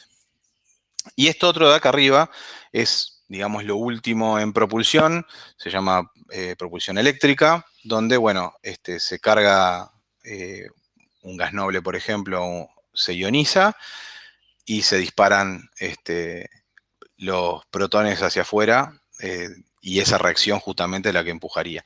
Tiene muy, baja, eh, muy bajo empuje, pero eh, con muy poco combustible, sea cual sea el origen del combustible, puedo este, acelerar, ¿no? O sea, en el caso de una sonda, podría acelerar durante muchísimo tiempo y en el espacio, en realidad, todo lo que yo acelere es ganancia, sigo aumentando mi velocidad o disminuyéndola en el caso contrario, Este, se utiliza hoy en día existen algunos incluso para CubeSat, algunos módulos pequeños que usan un estado sólido, en lugar de ser un, gas, se usa una placa de un, de un este, por ejemplo, yodo en estado sólido, este, que se, en el momento se sublima, se convierte en gas instantáneamente por temperatura, y se carga esas pequeñas partículas y se las acelera. Esto es, eh, digamos, lo último que hay. Te permite que un satélite tenga mucho más tiempo de utilidad, ya que gastas muy poco combustible. Gastas más energía eléctrica, eso sí. Pero como generalmente los satélites se alimentan del sol, es como que energía eléctrica no la tenés instantáneamente, pero podés acumular bastante. Thermal. Bueno, acá hablábamos del tema de los ciclados y bueno, eh, si yo tengo tantos ciclos cada 95 minutos, voy cambiando de temperatura, obviamente las estructuras mecánicas sufren porque se dilatan y se contraen. Entonces hay algunas cosas como por ejemplo este, las MLI, que son este, el Multilayer Insulator, que es, esa manta que uno ve en las películas dorada o plateada, o en el caso de los trajes espaciales de la NASA color blanco, este, y algunas, eh, por ejemplo, el Canadian Arm también tiene blancas. Es básicamente una manta generada por muchas capas, que lo que hace es evitar que lo que está dentro se enfríe muy rápido al pasar por la sombra o se caliente muy rápido al pasar por el sol. En este caso, eh, estas versiones son, son polamida, lo que tiene por fuera, por eso es dorado, lo mismo que el Capton en, en la electrónica habitualmente, porque aguanta eh, la radiación muy bien y no se deshace. Y después es Mylar, lo que está plateado por dentro. El Mylar lo habremos visto en alguna película cuando el, bombero le da una manta plateada al que salvó. Este, eso sería Mylar. Después tenemos eh, otros pasivos, por ejemplo, es este, la misma estructura, o sea, el, aluminio. Son materiales de muy alta conducción térmica que permiten que eh, la electrónica de adentro que se está calentando pueda llevar este, hacia esta cara que está acá arriba, plateada, eh, la temperatura, por ejemplo. Este, esto que está acá se llama em, ah, Single Side Mirror, es el SSM. Es una capa que permite que el aluminio irradie su temperatura, pero que si el sol le pega, casi todo rebote y, no, se caliente por el sol. Generalmente en los satélites eh, más controlados se trata de que esta cara nunca esté hacia el sol porque es la que está irradiando la temperatura de la electrónica de adentro. O en algún caso particular donde esté muy frío adentro, se la apunta hacia, hacia el sol para que se caliente un poco más rápido. Después tenemos también em, materiales que al revés, queremos que no conduzcan temperatura. O sea, materiales que eh, por ejemplo, estas chavetitas, estas pequeñas cosas que sostienen el MLI, son hechas de G10. El G10 es básicamente una fibra de vidrio eh, en polvo que hace una pieza eh, que la puedes tornear, por ejemplo, y te da estas pequeñas chavetitas que son para sostener, pero que a su vez si les pegara el sol no transfieren tanta energía térmica. Después tenemos eh, partes activas. Eh, por ejemplo, unos heat pipes. E, en este caso yo acá lo que puse no son, eh, no son heat pipes, son solamente cobres. Esto es, inactivo, pero el heat pipe se ve muy parecido, lo único que en lugar de tener cordones de cobre, tendría tubos este, con un gas adentro que por temperatura el gas este, iría de un lado al otro por capilaridad. Por ejemplo, los heat pipes más conocidos que utilizamos en computadoras hoy en día utilizan la gravedad. O sea, cuanto más caliente el gas o el líquido va a subir, entonces ponemos la parte de, radiación eh, más arriba y la parte este, que, toma el calor para llevárselo más abajo. Eh, en el espacio eso no lo podemos hacer porque tenemos eh, gravedad cero aparente.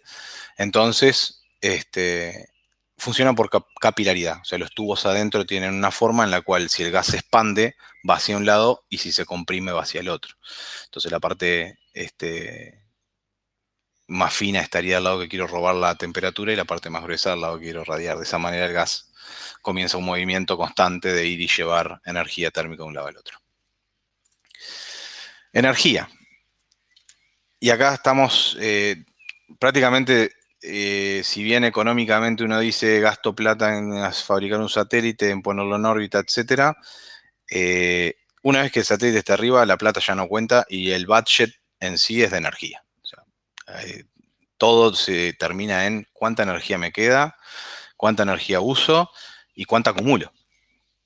Entonces acá es donde empieza toda esa pequeña eh, y delicada eh, línea fina entre los materiales específicos, ¿no? Es decir, bueno, los paneles solares de alta eficiencia, estamos hablando que en realidad un panel solar tiene una muy baja eficiencia, pero bueno, los que tienen más eficiencia generalmente van a la industria aeroespacial. Estamos hablando entre un 30-35% de eficiencia, es bastante, mucho diría. Este, y el otro son las baterías. Y acá puse varias fotos de varias cosas. Por ejemplo, esto que está acá arriba es una batería de Clyde Space muy pequeña, un módulo muy pequeño, que puede usarse en un pico satélite incluso, bien pequeño. Después tenemos otra, otro tipo de batería que es un poco más modular. Esto está encapsulado, eh, ya es un poquito más industrializado. Que este, una de las cosas que tiene al encapsular la batería, estás protegiendo el satélite de posibles explosiones y daños poco común, pero bueno, más caro. Después tenemos eh, baterías tubulares preparadas para QVSAT, ¿no? Paneles que se expanden, estos son paneles eh, solares, como decíamos hoy, que, una vez que estás en el espacio y que te inyectaron, tenés que tener, eh, que querés liberar esos paneles porque cuanto más superficie, más energía puedo atrapar y acumular. Acá tenemos otra otra batería o baterías, porque es muy normal, el conjunto de baterías, más su EPS. Las EPS básicamente son un, sistema de control activo de energía que toma decisiones en el momento. O sea, si una batería me está dando problema de temperatura, la corta, eh, la saca del conjunto, la puede poner en serie, paralelo, o sea, en, fin, es, es como la computadora solo de la batería. Es muy simple, muy sencilla, pero eh, es sumamente importante, porque es la que va a definirle a la computadora del satélite cuando entramos en un estado crítico, cuando es necesario pagar un montón de cosas para poder decir, bueno, espera a ver un ciclo solar más, a ver qué pasa, si cargo o no cargo. Este, es básicamente nuestro salvaguarda de la energía. Es nuestro contador en, en este problema económico de budget de energía. Y a su vez es la que recibe la energía de los paneles solares y la administra en las baterías. Eh, a ver, un momento. Bueno, ahí sigo. Em, estaba diciendo batería, ahí va. Y bueno, un panel solar en este caso que está acá, son paneles solares en el cuerpo del satélite, ¿no? O sea, en lugar de algo que se expande y se, se mecánicamente tiene que tener una actividad al momento de la inyección, este no. Este directamente está en las paredes del satélite y toma la energía que puede. Y por último, yo ahí anoté el RTG, energía nuclear, que bueno, no puse ninguna foto un RTG, pero básicamente si yo mando a, L2 a la sombra de la Tierra este, el James Webb, no voy a poder alimentarlo con energía solar, así que bueno, tengo que tener una opción de energía nuclear, que es básicamente una pila nuclear.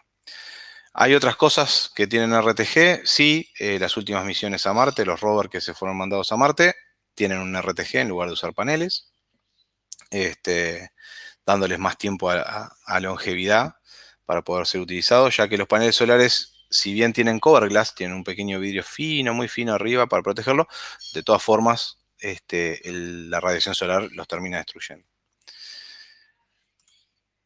Estructura. Bueno, acá puse algunas fotos de algunas estructuras. Eh, básicamente lo que yo decía hoy, ¿no? O sea, da sostén a, toda la a, todas las partes del satélite, los subsistemas, lo que hablamos hoy, OCS, la propulsión, etcétera. Pero es lo que tiene que resistir cargas térmicas, eh, el lanzamiento entero para que no se desarme. Eh, no, tiene que aportar mucha masa porque eh, el momento de decirnos, en el momento en el que el lanzador nos da la factura, la factura se cobra por masa, o sea, cuánto pesa, cuánto más, más sale, más vas a averiguar el costo y es por kilo. Así que bueno, tiene que ser una estructura que aguante, pero que a su vez nos permita, eh, ¿cómo es? Nos, baje el costo, ¿no? Eh, puse dar libertad de implementación de cambios en el diseño. Bueno, sí, justamente. Eh, las unidades CubeSat, su estructura es muy básica y tiene un montón de orificios para poder agarrar distintas cosas porque no, no, tenés idea de qué es lo que vas a armar al principio. En el caso de nuestro también, o sea, cuando uno hace una flota o piensa hacer satélites en serie, trata de justamente darle capacidad de mutabilidad, decir, bueno, quiero actualizar rápido, ¿no? Eh, debe cumplir muchas de las funciones de conducción térmica, o sea, tiene que aguantar los cambios de temperatura, pero a su vez tiene que servir para disipar energía en el caso de algunos eh, procesadores que levantan mucho. Este, en el caso de sacar fotos, por ejemplo, el, sensor más su computadora va a trabajar mucho, entonces eso va a generar mucha energía térmica. Tiene que poder ayudar porque si la estructura ayuda a, la disipación térmica o a la conducción térmica, dependiendo qué es lo que queremos que haga, este,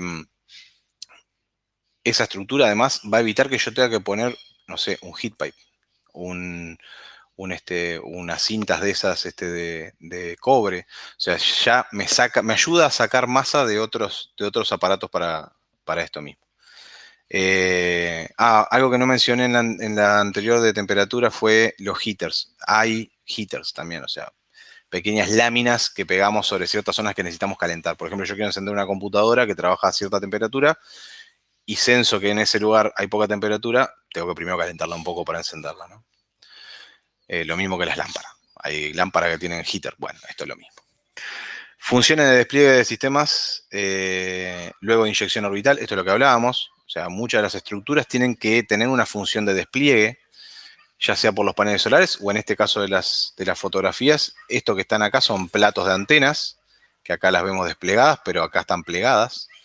Todo esto tiene que poder, luego de ser inyectado en su órbita, desplegar todos esos platos. Em, y, como decía hoy, forman parte generalmente del sistema de acoplamiento de la nave de transporte. Entonces, en este caso, acá tienen un anillo de retención donde es agarrado el satélite, se ve acá abajo, que está sobre la mesa de trabajo.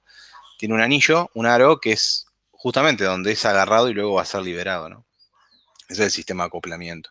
En el caso de un CubeSat, como dijimos, ahora vamos a ver después una imagen más adelante, funciona diferente. Entran como en una cuna que luego los va a liberar. Comunicaciones, bueno, eh, generalmente eh, tenemos en el caso, por ejemplo, de los satélites de radioaficionado, eh, tenés varios canales de comunicaciones porque vos tenés el, payload principal que va a tener eh, una frecuencia de subida, una de bajada, pero además vas a tener una frecuencia para, el control y datos telemétricos. Este, en algunos casos son las mismas frecuencias, en muchos no, sobre todo en el ámbito comercial. Vos tenés eh, un canal de bajo bitrate donde vos vas a obtener eh, las beacon y los datos telemétricos y un canal de subida donde vos vas a poder darle todo el sistema de control, las misiones, etc. Y un enlace de alto bitrate en el caso de, eh, por ejemplo, los de fotografía, de radares, todos los que tienen que cargar información de cierta forma. O sea, o toman fotos o, toman eh, imágenes de radar. Después tienen un, un, lugar por donde tienen que bajar en esos pocos minutos que tienen de enlace toda esa información. Entonces tenemos como dos canales bien marcados, uno de bajo bitrate para lo que es control y datos telemétricos y por otro lado lo que es la carga del payload. Em, bueno, todos estos diseños hay que tomar en cuenta el que no haya eh, interferencias, ¿no? O sea, si yo elijo bandas tienen que estar separadas, etc. Los protocolos de corrección de efecto Doppler, entre otros protocolos de corrección, obviamente. Este, bueno, ya hablé de que son 8 o 12 minutos en órbita Leo. Eh, bueno, de justo la que elegí yo, ¿no? Eh, para el ejemplo. Hay órbitas Leo un poco más altas que tienen más tiempo. Redundancia de sistema, o sea, yo no puedo contar con una sola antena. Si cuento con una sola antena, general, lo que puede pasar es que pierda ese satélite pronto, ¿no? Entonces, hay que contar con una redundancia. Este, capaz que para un proyecto eh, de facultad o de radio, de radioaficionado, y bueno, nos arriesgamos, o sea, no aumentamos los costos. Pero cuando hablamos, por ejemplo, de, los satélites de, imagen terrestre, vamos a buscar que haya este, una redundancia, porque donde yo pierda una, eh, donde pierda la radio, perdí todo el satélite. Eh, entonces, Generalmente tenés dos radios, dos juegos de antenas, etc. Después tenemos, hay sistema de comunicaciones ópticas, esto que está acá es un pequeño módulo láser que es para comunicación óptica, y acá puse una imagen de lo que sería una estación terrena de comunicación óptica.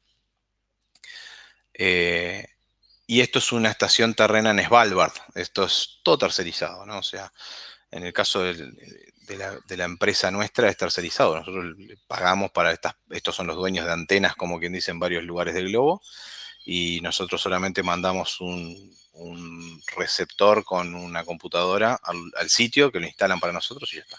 Y nos dan una conexión propia este, con esa estación. Y yo acá pongo que, bueno, en los satélites puede pasar justamente estaciones terrenas propias, en algunos casos, como la NASA. La NASA tiene sus propias estaciones terrenas, aparte de una red eh, en contrato con varios países del mundo, donde, bueno, dice, bueno, quiero usar la antena de tal lado o la de tal otro. O, por ejemplo, los privados estos que te, venden este, un servicio de conexión. Eh, esos son los comerciales. O, en el caso amateur, muchos radioaficionados este, han sido parte de muchos proyectos de facultades, de empresas al comienzo, que justamente hacen de estación terrena para este, satélites que están dentro de las posibles bandas que pueden utilizar.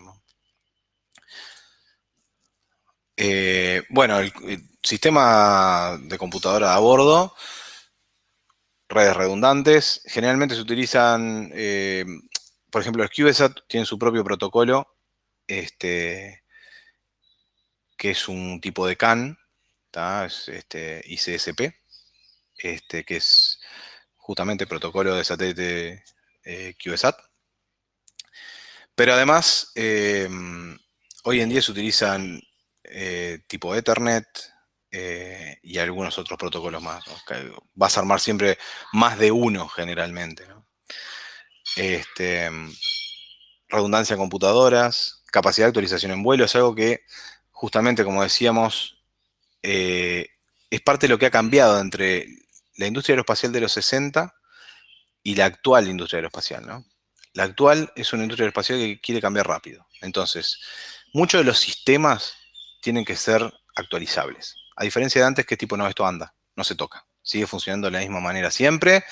Vamos a volver a utilizarlo en la siguiente misión porque funciona y no ha fallado. Bueno, hoy en día se busca justamente todo lo contrario. se busca que el sistema sea nuevo, se pueda actualizar. Las computadoras se, escriben las unas a las otras. Es como que tengo dos computadoras, bueno, una tiene la mano en el teclado de la otra siempre, porque si algo falla en una, la reprograma, le carga nuevo el software, etcétera, ¿no? Sistema de recuperación automático, o sea, algo a tomar en cuenta. Los satélites yo tengo enlace cada cierto tiempo. Depende de la órbita, eh, pero si es la órbita en la que estamos hablando nosotros, cada 90 minutos, si yo tengo la estación terrena en mi casa, ponele, este, no va a ser cada 90 minutos porque la, Tierra gira y el satélite vuelve a estar arriba mío recién al otro día, ponele. Pasará dos o tres veces seguidas y después lo pierdo. Eh, si tengo la suerte de tener un enlace desde Svalbard, que está muy al norte, entonces en cada órbita va a pasar arriba de Svalbard. Genial, buenísimo, cada 90 minutos tengo conexión. Pero cada evento que sucede en un satélite es totalmente remoto. Esto es lo que se llama trabajar con un servicio muy remoto. No remoto, muy remoto. Es algo que me comunico una vez cada tanto y generalmente cuando veo el evento, el evento ya sucedió. O sea, ya pasó. Y cuando puedo aplicar algo, una solución, va a ser en la siguiente órbita. O sea, yo puedo programar o, mandarle un comando nuevo, pero lo va a levantar en el momento en el que pase por la estación terrena. Y a su vez, eso va a tener un efecto luego de cierto tiempo en el cual lo voy a poder ver cuando vuelva a pasar por una estación terrena. O sea que yo hoy hago una acción, mando al sistema que lo suba el satélite, en el caso de tener un sistema, o espero a la pasada para subírselo. Y recién voy a poder confirmar lo que hice eh, en la siguiente pasada. Y en el caso de un satélite de observación terrestre, y que es lo que yo le esté mandando es una misión, y posiblemente me entere mucho tiempo después. ¿Por qué? Porque yo le mando la misión de sacar la foto de la Torre Eiffel, y bueno, primero que yo la escribo, subió el satélite, ok, con suerte subió bien, Obtuve el ok del satélite en cuanto a los paquetes, buenísimo, eso ya es un paso más. Tengo que esperar a que pase por arriba de la Torre Eiffel, que saque la foto. y que después me la baje y ahí verificar que la haya sacado bien. Entonces son pasos muy lentos, muy a largo control, ¿no? Por eso es importante que haya redundancia en los datos, que haya redundancia en las computadoras, que todas esas cosas tienen que trabajar en conjunto, ¿no? Entonces, de repente le pasa algo al satélite en órbita y él tiene que tomar una decisión. Él tiene que poder tener cierta programación donde diga, ok, eh, sucedió que me pegó la caja de herramientas que dejaron dando vueltas. Eh, me pegó, no me destrozó, pero me dejó dando vueltas. Eh, ¿Cómo me doy cuenta? Y bueno, la computadora está chequeando los Corsan Sensor, dice algo está pasando, estoy girando, tengo que tomar acción, prendo el magnetorque, me agarro del campo magnético de la Tierra, prendo la, acelero la rueda de reacción, trato de frenar ese tumbling, esas vueltas que estoy pegando para lograr estabilizarme, para que así cuando pase arriba de una estación este, terrena, poder apuntar mi antena, porque si no logro el control, no logro apuntar la antena y no logro más comunicación en la Tierra. Todas esas decisiones tienen que poder tomarlo. Entonces, todas esas computadoras a bordo tienen que estar redundantes para que eso no falle. Bajo consumo de recursos energéticos, obviamente, porque sigue costando cara la energía. este, y puse algunos tips como grado industrial de ser posible. Y acá es donde hablábamos hoy de lo que tiene un costo versus la utilidad. Y yo mandé una repetidora para radioaficionado y bueno, tal, el grado industrial lo puedo obviar. Eh, mandé un satélite que toma imágenes para, eh, no sé, Google. Uh, ok. Sí, grado industrial porque el tipo me va a pagar y quiere la seguridad del satélite y necesito lograr la confianza. Obviamente, sube todo esto, sube costos. Em, segregación de funciones adaptativas. Esto quiere decir que yo tengo que lograr que las computadoras, las radios, y acá vienen las SDR, por ejemplo, las radios es una SDR, también puedo actualizar cómo funciona. Entonces, yo puedo de repente pasar ciertas funciones dentro de la radio, o una computadora puede cumplir las funciones de otra. Entonces, tengo que poder tener esa capacidad de segregar funciones. Y eso es parte de lo que es la red este, on-board del satélite, ¿no? Em, esa capacidad de mutabilidad. Porque el día de mañana quiero que no, ahora esta otra computadora se encargue de la OCS y esta otra se encargue de sacar la foto, no sé, cosas así, ¿no? Puse un loguito de Raspberry con un signo de interrogación porque, bueno, un, pequeño punto a tomar en cuenta, esos pequeños tips. Eh, no toda la electrónica puede ir al espacio. Hay algo que capaz, si hay técnicos escuchando, eh, técnicos de televisión vieja, que recordarán los televisores más viejos, eh, que tenían unos pequeños pelitos que salían del estaño, los tin whiskers, eh, básicamente el estaño tiene una propiedad particular donde va acumulando eh, partícula sobre partícula y forma unos pelitos muy finos. Que acá en tierra, una de las características que veíamos en las teles viejas es un pequeño flashazo, pero nada más. Porque cuando el tin, ese pequeño pelito se acercaba a otro lado y hacía contacto, formaba un cortocircuito instantáneo que en el momento ese pequeño pelito no aguantaba la corriente que pasaba y estallaba este, liberando enseguida el corto, y no había más que un pequeño parpadeo, un brillo, un, fallo casi eh, imperceptible. Bueno, otra de las cosas de la física del espacio es, no tengo aire, no se va a quemar ese pelito, va a ser un corto durante un tiempo indeterminado, porque por más que se corte ese pelito, las dos partículas, el punto donde se corta están ahí flotando y se va a volver a unir y volver a cortar y va a generar fallas constantes. Entonces, eh, todo eso que está libre de plomo, que hoy la electrónica decimos, ah, libre de plomo, este, que tiene el lobito que no lo encontré para pegarlo acá, pero es el, PB con un, con un signo de prohibido, no estaría sirviendo. Y Raspberry justamente tiene sin plomo. Al no tener la mezcla exacta de plomo-estaño, se forman esos pelitos. Entonces, mucha de la electrónica que va al espacio necesita específicamente tener el porcentaje correcto de plomo en el estaño para evitar esos pelitos.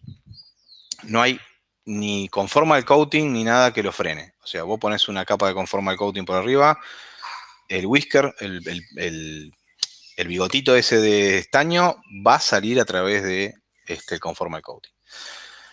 Eh, bueno, ese era el tip, por eso puse la, para no olvidarme puse el lobito de Raspberry. Después tenemos los payloads. Bueno, telescopio, lente, filtro, sistema de estabilización, cámara, sensores, y el storage, obviamente, un, una memoria que aguante todo eso. Este, bueno, ahí puse la foto del, sistema de espejo del, web. Este, algún espejo más de, hecho eh, en alguno de los telescopios de la ESA. Y un telescopio común y corriente que, bueno, básicamente no, no es mucha la diferencia en los tratamientos. Filtros, eh, tomé una foto de internet de un filtro lineal, que justamente es el tipo de filtros que se utilizan habitualmente en esto, donde, bueno, al pasar la imagen va capturando distintas longitudes de onda y de esa manera después compones, dependiendo de lo que quieras, de la información que quieras obtener, este, obtenés la composición de la imagen. Todos temas que se podría hacer toda una charla al respecto. En este caso particular no tendría que ser yo porque sé muy poco de óptica. Este, bueno, esto no quería salteármelo porque lamentablemente en la industria en general eh, lo, han devaluado mucho. El tema cables, harness de satélite. De satélite, pero podría decir de autos, de lo que sea. Es sumamente importante. Es el más olvidado, pero a su vez es el punto débil de casi todo lo industrial. El CubeSat, por ejemplo, los, los CubeSat no tienen tanto problema con los cables porque son módulos que se conectan entre sí a través de, clavijas este, o de, regletas de, pines, ¿no? Pero algún cablecito puede llegar a tener. Es sumamente importante y es, este, el, sistema nervioso del satélite. Este, y a su vez cada cambio que se hace generalmente afecta a los cables. Cada vez que un ingeniero dice, no, pará, vamos a cambiar esto, tiende a haber un cambio en los harness. Y es un producto que realmente lleva mucho tiempo y que hay que hacerlo con mucha calidad, porque una mala conexión te arruina por completo un satélite. Eh, es el más olvidado, generalmente, y ha sido el factor más grande de fallas. Hace unos años atrás, cuando comenzaba la, pandemia, hubo un accidente de un cohete Vega que fue un problema de cables. Posteriormente hubo otro en un Vega eh, que fue una mala conexión de cable. Conectaron el cable que iba de un lado, lo conectaron en el otro. Este, y digamos que el satélite quiso corregir en un sentido y se fue para el otro, justamente para donde estaba fallando, como quien dice. Es como quiero doblar a la derecha, entonces este, acciono hacia la derecha, pero doblo más a la izquierda, y el, y el cohete decía, pará, pará, me tengo que ir más todavía a la derecha, y volvía a girar más a la izquierda. Eh, ese tipo de fallas, bueno, eh, por ahí puse Pocayoke. Pocayoke es este, una metodología donde los conectores son totalmente distintos, nos pasan las computadoras. Yo no puedo conectar un puerto DB9 en cualquier lado porque solo entran los DB9. Bueno, esto es lo mismo. Eh, mucho el uso del Pocayoke. Este, normas internacionales y locales. Por ejemplo, la NASA este, tiene sus propias eh, normas de cables, ¿no? O sea, un montón de puntos que hay que seguir, un montón de observaciones que hay que tener en cuanto a los cables. Yo particularmente puse acá eh, IPC clase 3, que es, digamos, lo más internacional que podemos tener, es el IPC 620, el estándar de cables. Este, pero bueno, puse quizá no, porque justamente hablando de qué, es lo que estoy haciendo. Si el satélite que estoy fabricando es solamente algo para, para probar y que falle este, al poco tiempo, capaz que no es necesario, porque todo esto tiene un costo. O sea, cuando yo me voy a calidades superiores, pago más.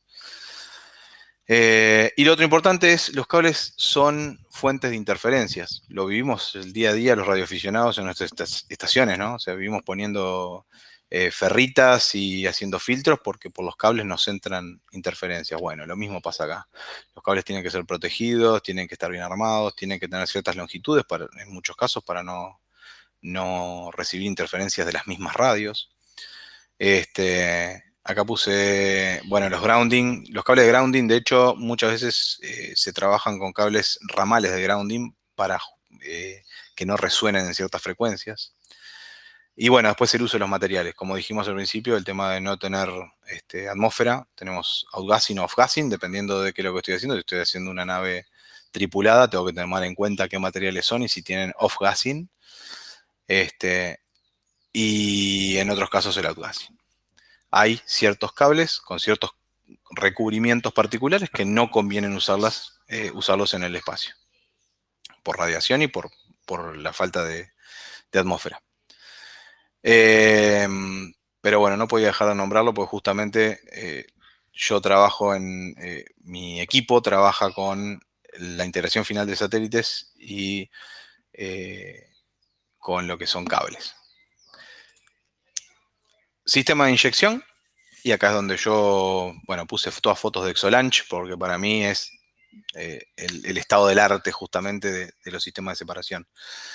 Eh, tiene que soportar la fuerza del lanzamiento sin liberar la carga, o sea, no, puede ser que cuando se encienda el cohete, eh, el primer impacto del encendido de los motores se me caiga el satélite y, destroce otros satélites, Tiene que liberarlo en forma estable y segura, o sea, tiene que ser salir en la forma correcta, para que no me haga un detumbling y no empiece a girar el satélite como loco y bueno, tenga que encenderse y forzar a, sus computadoras a hacer las correcciones. O en el caso en CubeSat muchas veces no tenés correcciones ninguna para hacer y podés tener muy comprometido el, satélite dependiendo de qué es lo que haga. Si mandé un satélite de radioaficionado con, con una camarita para sacar fotos, y me van a salir fotos totalmente borrosas de manchones porque no voy a ver exactamente nada. Este, en el caso que la antena unidireccional me alcance para recibir la señal, ¿no? Este, no tiene que aportar mucha masa, o sea, si yo hice mi satélite y luego viene el sistema de separación y me aporta mucho peso, me, puede salir más caro. Ponerle que lo negocio y no, pero y, me cambia el CG demasiado. Em, ¿Qué más? No puede, justamente la masa también no puede estar aportándole mucha porque el lanzador eh, va a decir, oh, no me sirve el sistema de separación porque me, hace más caro, más combustible. Em, hablamos del de tumbling, etc. Interferencias, eh, no, interfase simple y clara con el proveedor. Esto es lo que hablábamos hoy. Eh, la interfaz tiene que ser simple, sencilla y no muy compleja para que el fabricante de la nave o el fabricante del, este, del cohete tenga problemas para hacer la parte mecánica necesaria para poder este, alojar este sistema. Bueno, hasta acá alguna pregunta, si no empiezo con campaña de lanzamiento. Sí, sí, adelante, Pablo. No sé si voy a micrófono por si eh, Miguel Ángel o los que están aquí en directo o Joaquín, si están ahí, si quieren hacer, pueden pueden formularla en, en vivo. No sé si Joaquín, Miguel Ángel quieren hacer un comentario al respecto de todo lo que se ha expuesto hasta ahora.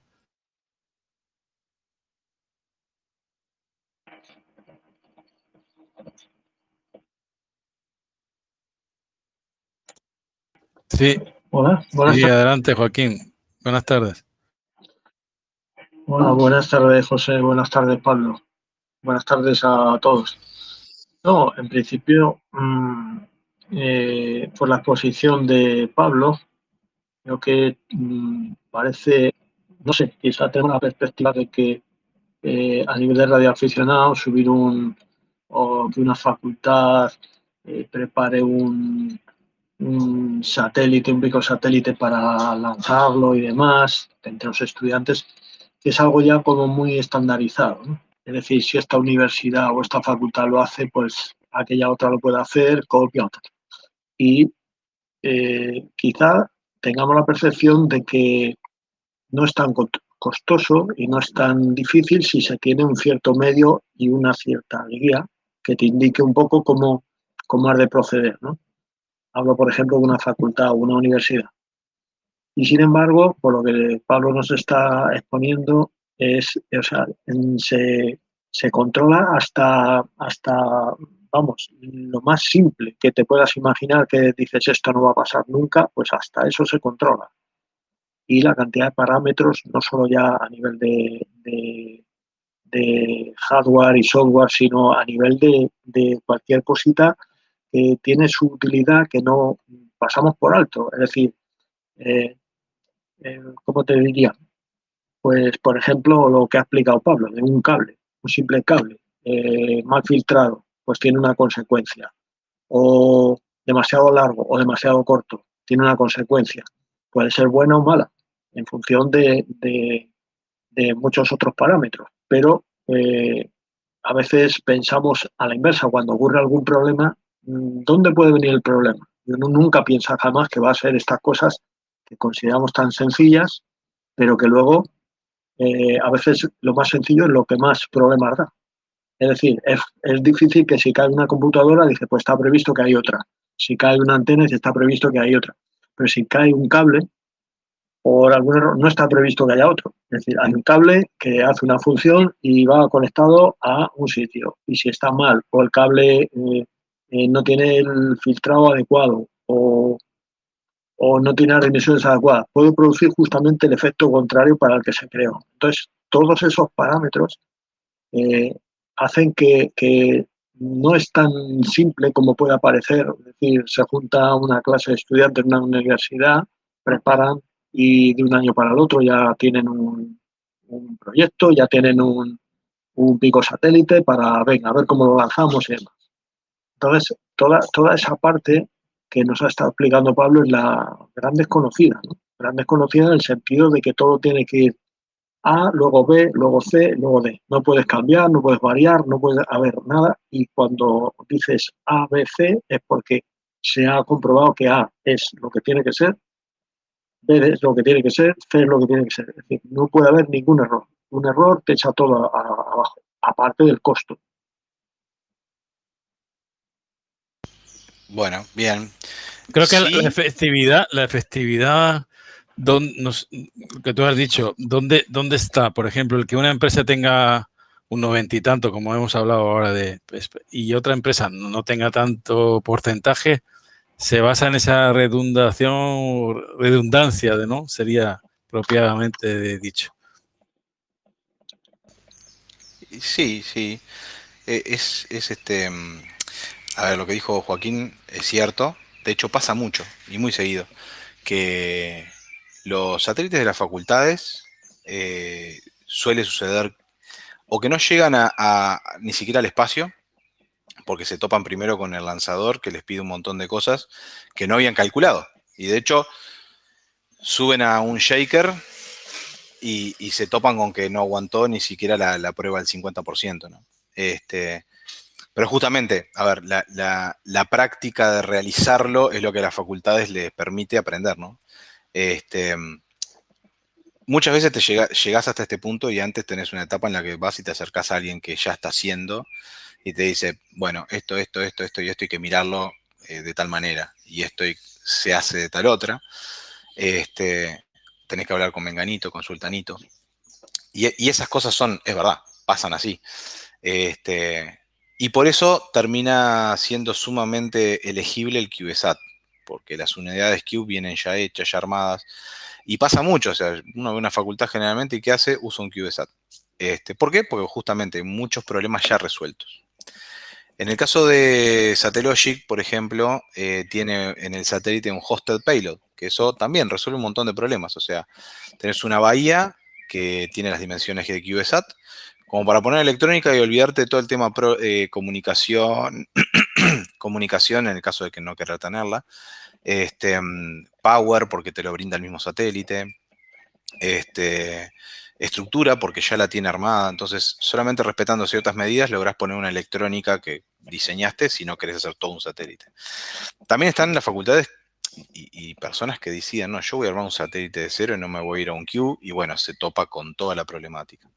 Y justamente por eso es que no es un proyecto que una sola persona pueda hacer. Se necesitan muchas personas porque hay tantos puntos y tantos este, ángulos de los cuales hay que estar atento para tener un éxito, ¿no? O sea, si, mi idea es mandar algo al espacio y, solamente eso, eh, es bastante lograble.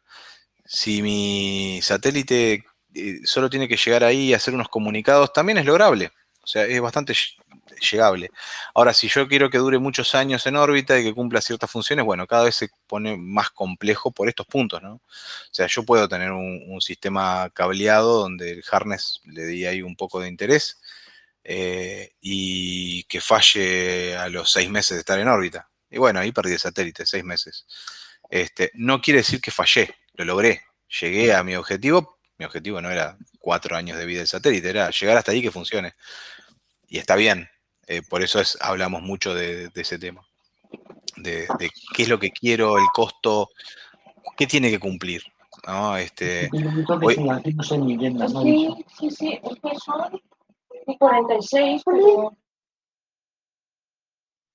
Ah, ahí está. Eh, ahí está. Sí, que dejó abierto el micro, Joaquín. Ahí va. Este, pero sí, sí, o sea, la observación que hace Joaquín es sumamente importante. Eh, que a veces uno piensa, ah, voy y pongo un satélite en órbita, tiene un costo caro solamente por lo que me cobra el, lanzador. No, tiene un costo caro porque atrás tiene que tener mucha gente, mucha cabeza, eh, porque no es, no es una pieza que yo pueda poner eh, arriba de una torre y diga, ah, falló, lo bajo, lo arreglo y lo vuelvo a subir. Lamentablemente esto es un solo tiro siempre. O sea, una vez que lo puse en órbita, ya está, no voy a ir a poder arreglarlo.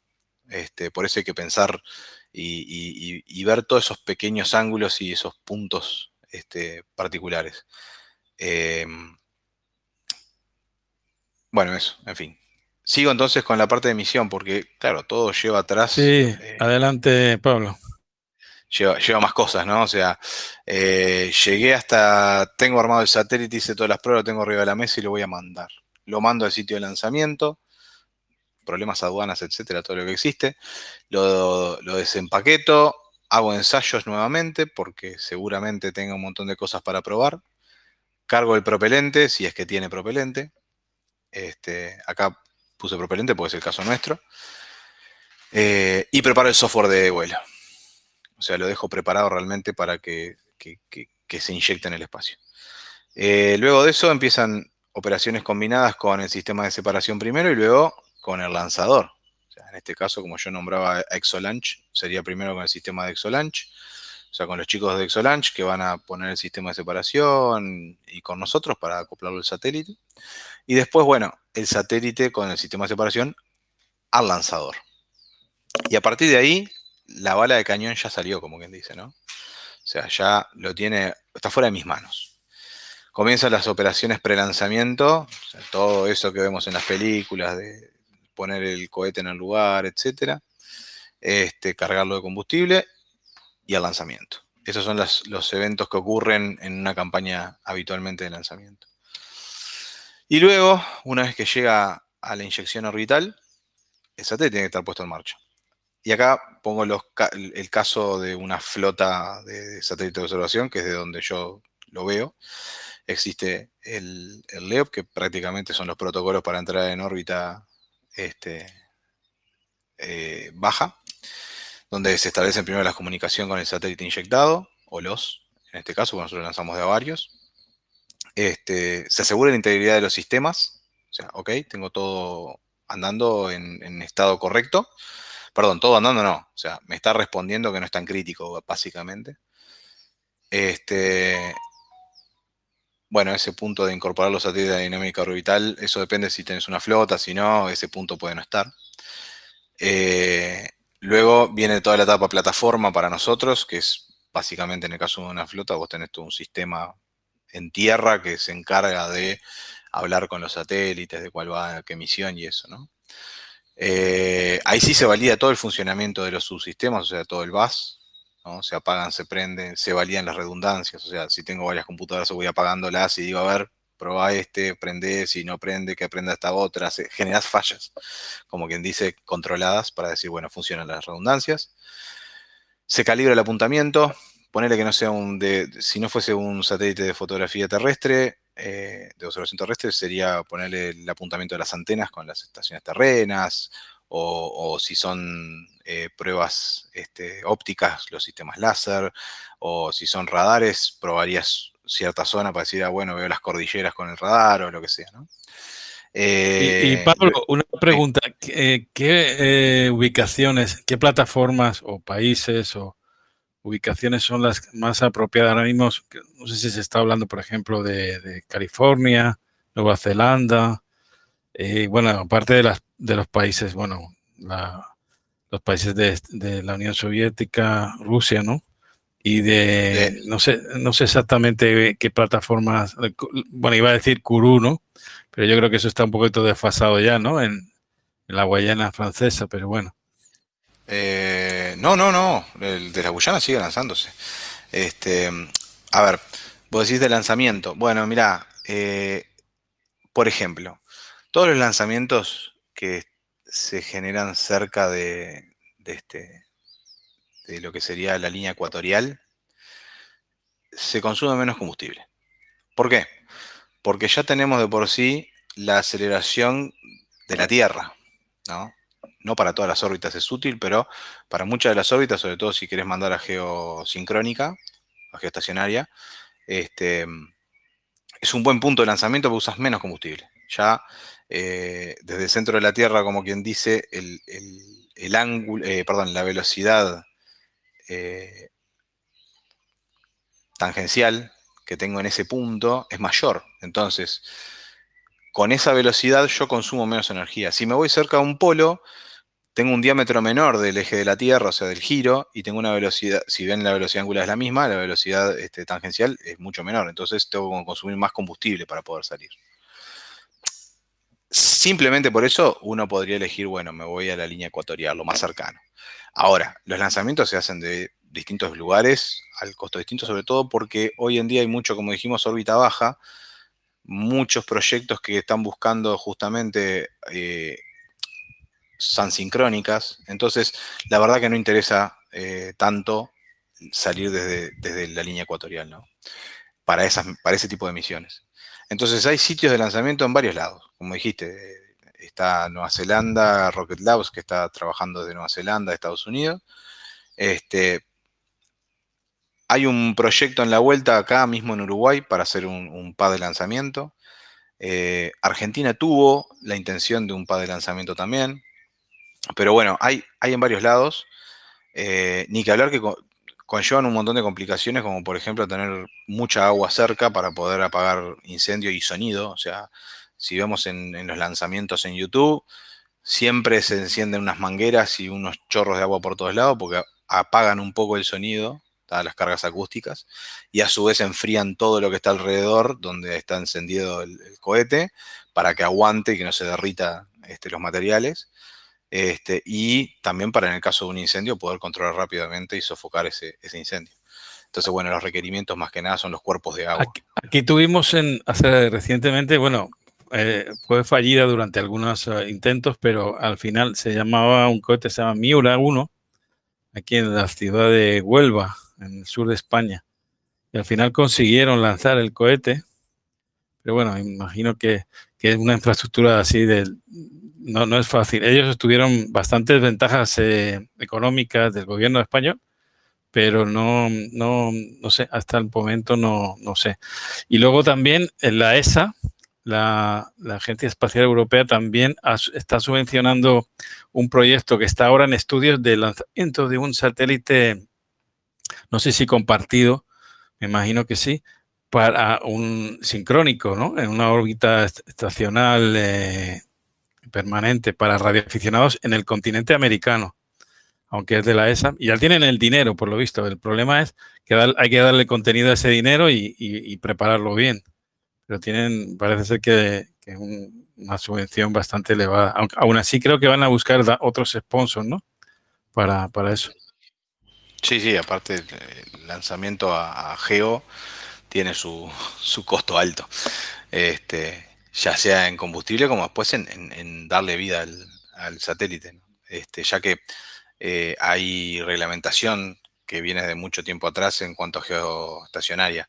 Órbita Leo tenía poca reglamentación eh, hasta hace poco, pero órbita geo siempre tuvo una reglamentación en cuanto a, la posición en geoestacionaria, como son mucho menos cantidades de lugares, como quien dice, este, es, sumamente... Eh, está muy reglamentada. Tenés que sí o sí correr el satélite cuando termina la vida útil. O sea, decir, bueno, está, cuando ves que ya estás por perder control o que llegó al final de su vida útil, tenés que moverlo de la, de la órbita a una zona de, muerta, como quien dice, porque así otro satélite ocupa lugar, ¿no?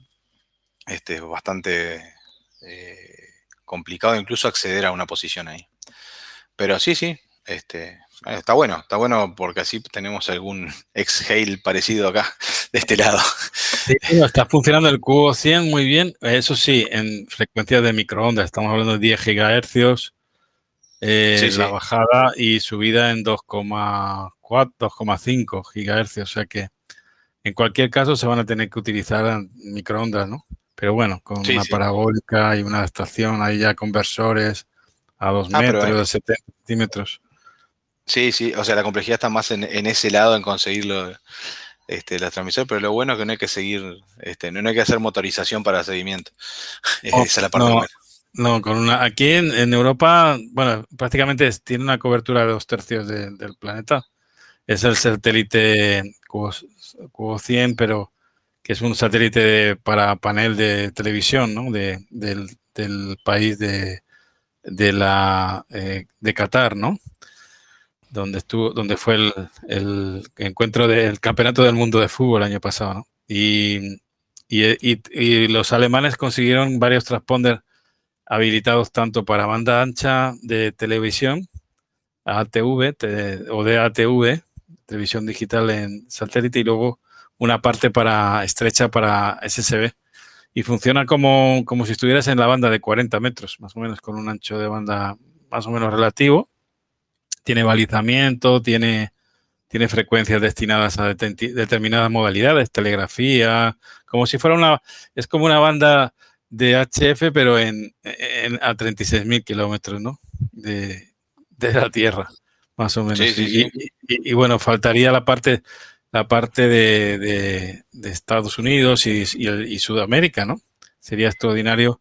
Prácticamente cubriríamos, bueno, este cubo 100 llega prácticamente hasta China, por un lado, y hasta incluso ha llegado, creo que me parece que zonas de, Uruguay, ¿eh? con, elevaciones muy pequeñas, de 0 grados, 0 y algo.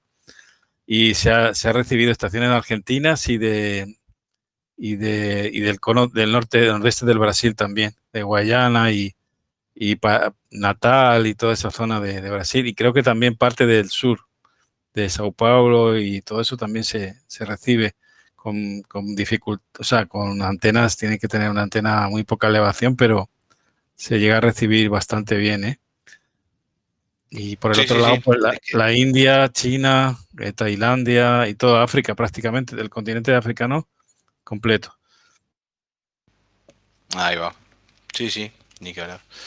Este, bueno, no sé, estaba cargado. Bueno, estaba calibración del de, lo que estás trabajando, en este caso fotografía, hacer calibración de, la parte óptica. Y después posicionamiento en altura, donde uno lo quiera, este, etc. Esto, esto básicamente cambia dependiendo del tipo de satélite, pero es, la puesta en marcha. Puede llevar, dependiendo de qué es lo que hace uno y la complejidad del satélite, puede llevar este, eh, unos pocos días a unos meses, ¿no? Em, posicionarse en el lugar correcto. En el caso del, como decías tú hoy, los paneles solares que se expanden.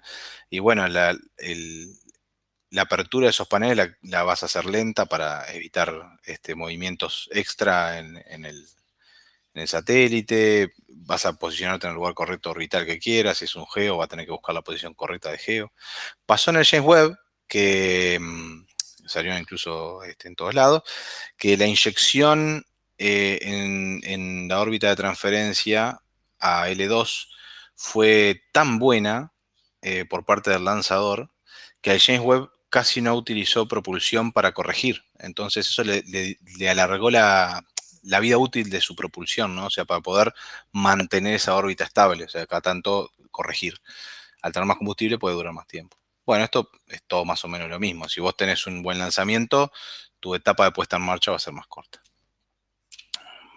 Bueno, medio rápido puse una de los debris, o sea, los escombros, los desechos orbitales. Este, bueno, como dijimos, es, todo eso que orbita, digamos, satélites falsos, este, perdón, satélites este, eh, hechos por el hombre, pero que no tienen funcionalidad. ¿no? Eh, pueden ser partes de naves que dejaron de funcionar, pueden ser los sistemas de lanzamientos, vehículos que llevan este, naves, eh, o restos de colisiones de satélites, restos de colisiones hechas por gusto, por ejemplo. ha, habido varias experiencias, tanto de la Unión Soviética, Estados Unidos, India, es la más reciente creo, que hizo alguna prueba de destrucción de satélite, ¿no? Este, o sea, poniendo una gran masa en órbita de colisión con otro, con un satélite. Este, y obviamente la destrucción de esos satélites genera un montón de pedacitos que a su vez viajan a, grandes velocidades y tienden a cambiar su posición orbital por el mismo impacto y con el tiempo son como un disparo de escopeta, ¿no? Este, se, expanden esas, esas, pequeñas piezas y van destruyendo cosas. Este, de ahí la complicación y las preocupaciones que vienen, que también se puede hacer toda una charla del tema. Eh, hoy se lo ve como maximizado en esa imagen. Eh, en realidad, si nos ponemos a pensar, existen más cantidad de autos eh, fuera de uso sobre la faz de la Tierra y la superficie es mucho menor y sin embargo no nos estamos topando con un auto destruido este, cada tanto. Hay, hay, hay algunos, bueno, hace poquito se escuchó la noticia de que había unos satélites que eran como mm, recogedores de basura, no sé, como o, de organización de, digamos, de esos desechos de, lanzamientos abandonados o de, satélites ya que han fuera de la esperanza de vida, etcétera. Claro, eh, yo ahí al comienzo hablaba de justamente, es, una nave, son naves que han empezado a aparecer cada vez más, eh, más de alguna misión experimental, todavía no, no existen en forma eh, masiva ni comercial, que digas, ah, lanzo de los 40 satélites, lanzo 10 que son recolectores, pero es algo que se, avecina, o sea, ya está ahí en la vuelta de la esquina por aparecer, el decir, bueno, mando recolectores de basura espacial, ¿no? Este, son naves que justamente están pensadas para eso mismo.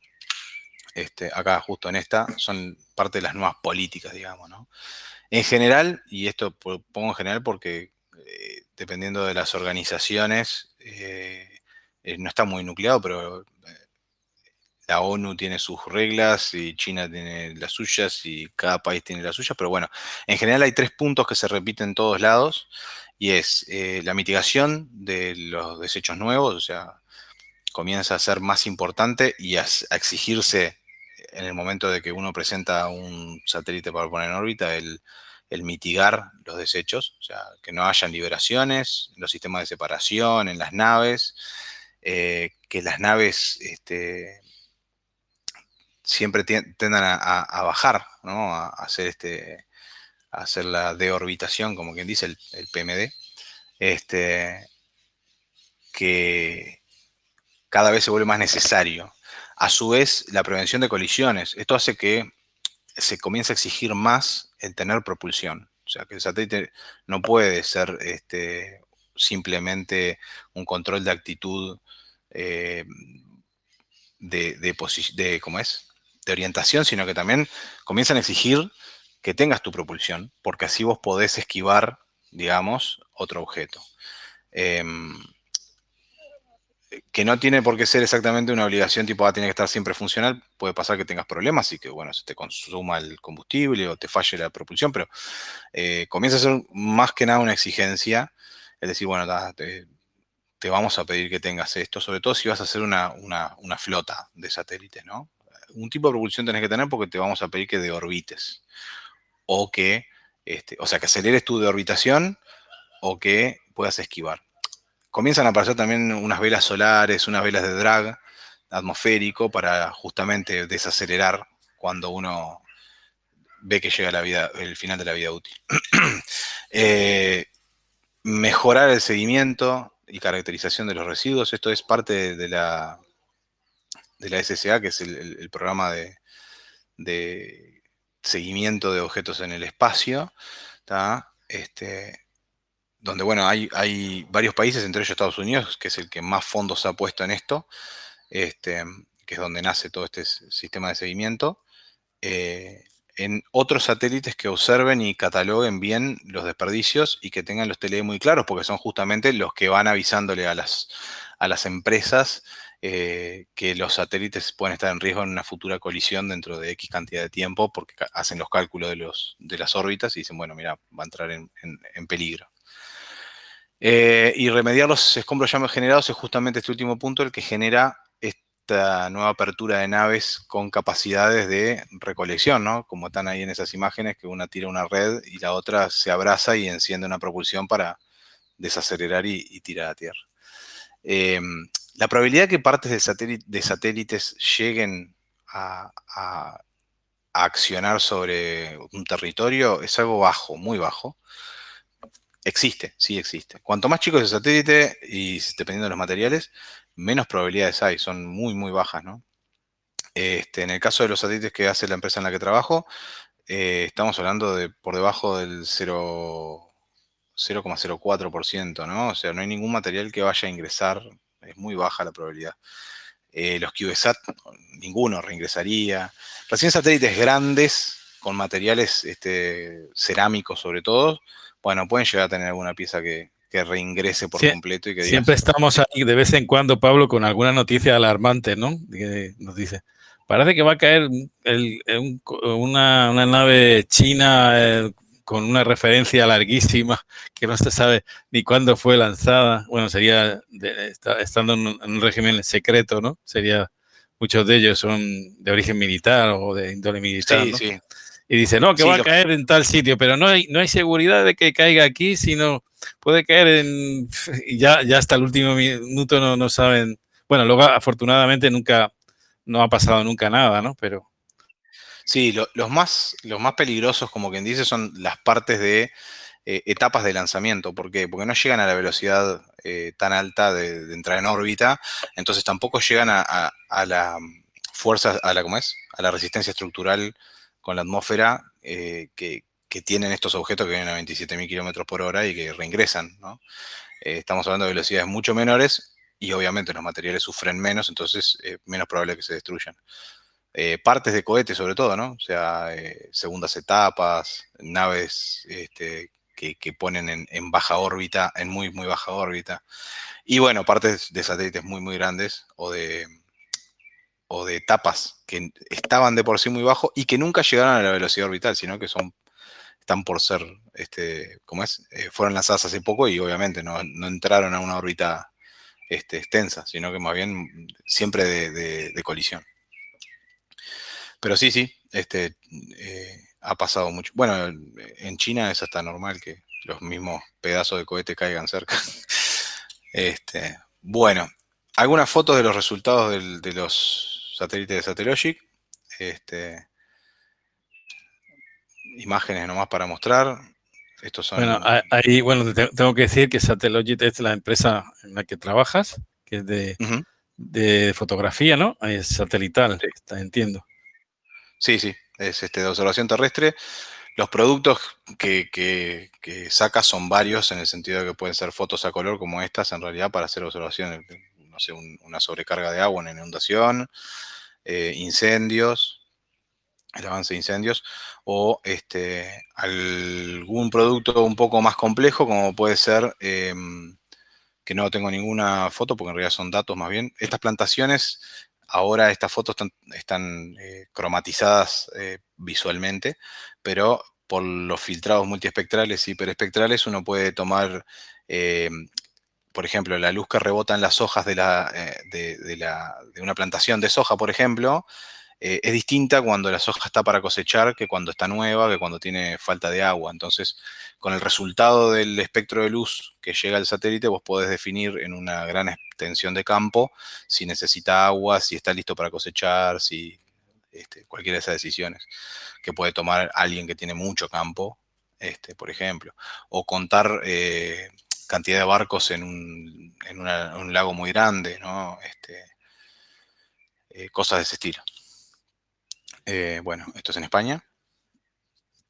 Bueno, tiene, lo que sí se ve muchísima resolución, ¿no? Una resolución eh, increíble. Me imagino lo que has dicho antes, que, la vida útil de, un, de un satélite no debe ser demasiado grande porque la técnica avanza de tal manera que aunque viviera en satélite, no tiene las capacidades que actuales, ¿no? Que pudieran tener sí, día de hoy. Sí, exactamente. Este, la vida útil de nuestros satélites está promediando en los tres años, es, para lo que se lo diseña, de hecho. Em, un poco por el tema costos, para poder bajar mucho el costo del satélite, lo cual por cadena baja el costo final del producto.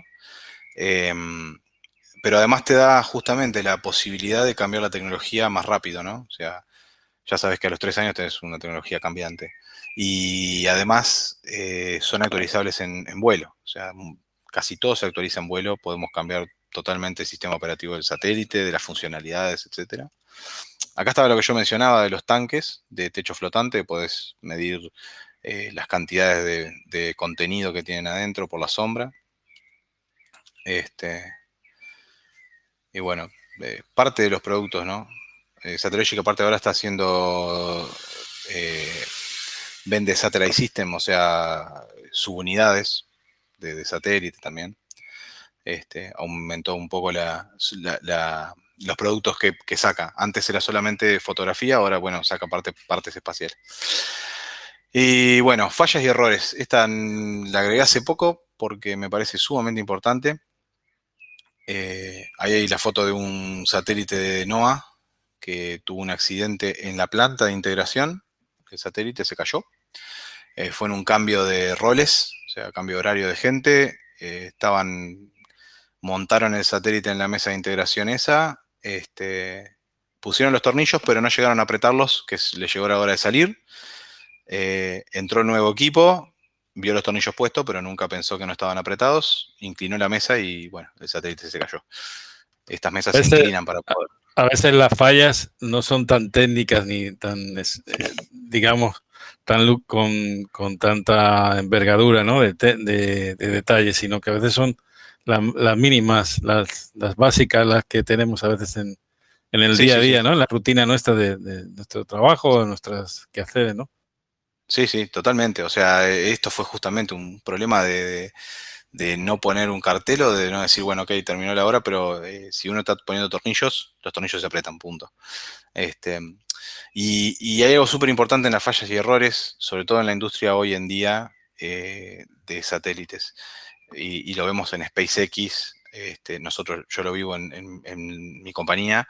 Este, los, las fallas y errores no son punitivos, sino que son un punto para aprender. O sea, en ese momento hay que capitalizarlas. O sea, ok, fallamos, fallamos en esto, capitalicémoslo. Se hace un reporte de incidente, se hace un análisis. Yo ahí puse el 5 por qué el Ishikawa, pero hay montones de análisis que se pueden hacer este, cuando un error pasa. O sea, no nos quedamos en el lamento y en, uy, che, qué macana, vamos a tener que arreglar acá o, o despedir a alguien, ¿no? Sino que todo lo contrario, es se, trata de prevenir todos los errores posibles y se estudian todas las fallas, pero se sabe que se va a fallar. O sea, se sabe que en algún punto algo va a fallar. Lo importante es que esa falla sea la única, o sea, se aprenda en ese momento, se analiza y se resuelve a futuro todas las posibles fallas similares, ¿no? O sea, este, por más que yo preparo todo bajando los factores para no fallar, siempre sé que se va a fallar y en el momento de la falla no hay que este, decir, bueno, lástima, fallamos, vamos de nuevo. No, no, es agarremos la falla, la analizamos, la capitalizamos, la convertimos en, algo que nos vale. Hoy en día fallar es algo sumamente importante. Puse ahí arriba la foto de, Starship. Eh, ¿Por qué? Porque SpaceX tiene una política de fallar cuanto antes.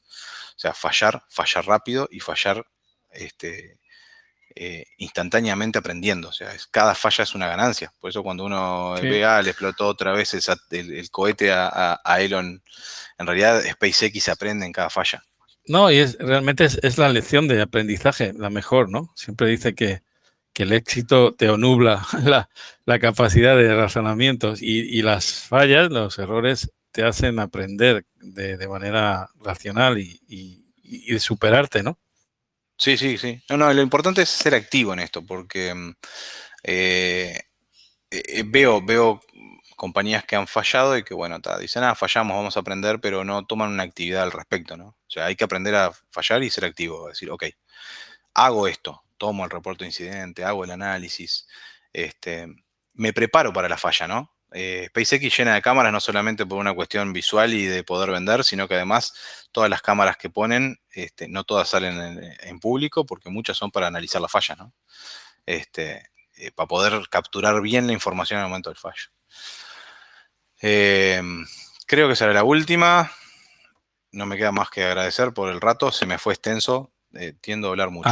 genial, la verdad que ha sido una lección bueno, de, como decimos aquí, de 10, de super cool laude, ¿no? Porque, porque siempre tenemos una visión de, nuestros satélites a nivel de, estamos hablando del plano radioaficionado, ¿no? Muy, eh, digamos, de ya el satélite puesto, ¿no? Puesto ya en, en órbita, y, pero todo el, el, ITER, ¿no? Todo el camino que lleva hasta, hasta ello, pues la verdad que es, un gran desconocimiento para la mayoría de nosotros, ¿no?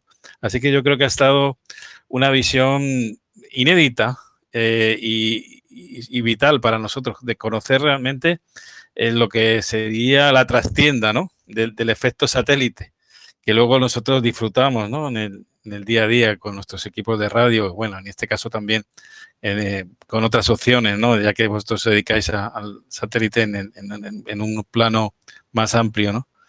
Pero, pero la verdad que ha estado genial, Pablo. Te, agradezco. Y bueno, no sé si, si hay alguien más, eh, si Miguel Ángel quería comentar algo eh, a, uno India Oscar Kilo o alguien más de, los que se incorporaron ahora en, directo. o Pau, a 3 India Gold Bravo. Si quieren hacer algún comentario al respecto, pues nada, les abro los micrófonos antes de, dar por finalizada la, charla de hoy.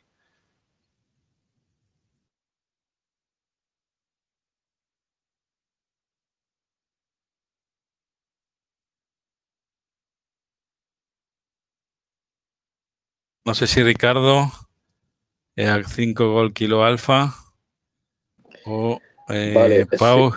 sí, buenas tardes, buenas tardes a todos. Bueno, siento mucho no haberme podido incorporar antes, porque vamos, cuando he visto satélite, me, he tirado, me he tirado de golpe. Pero bueno, he tenido una tarde de, aros y, se me ha hecho de noche en nada.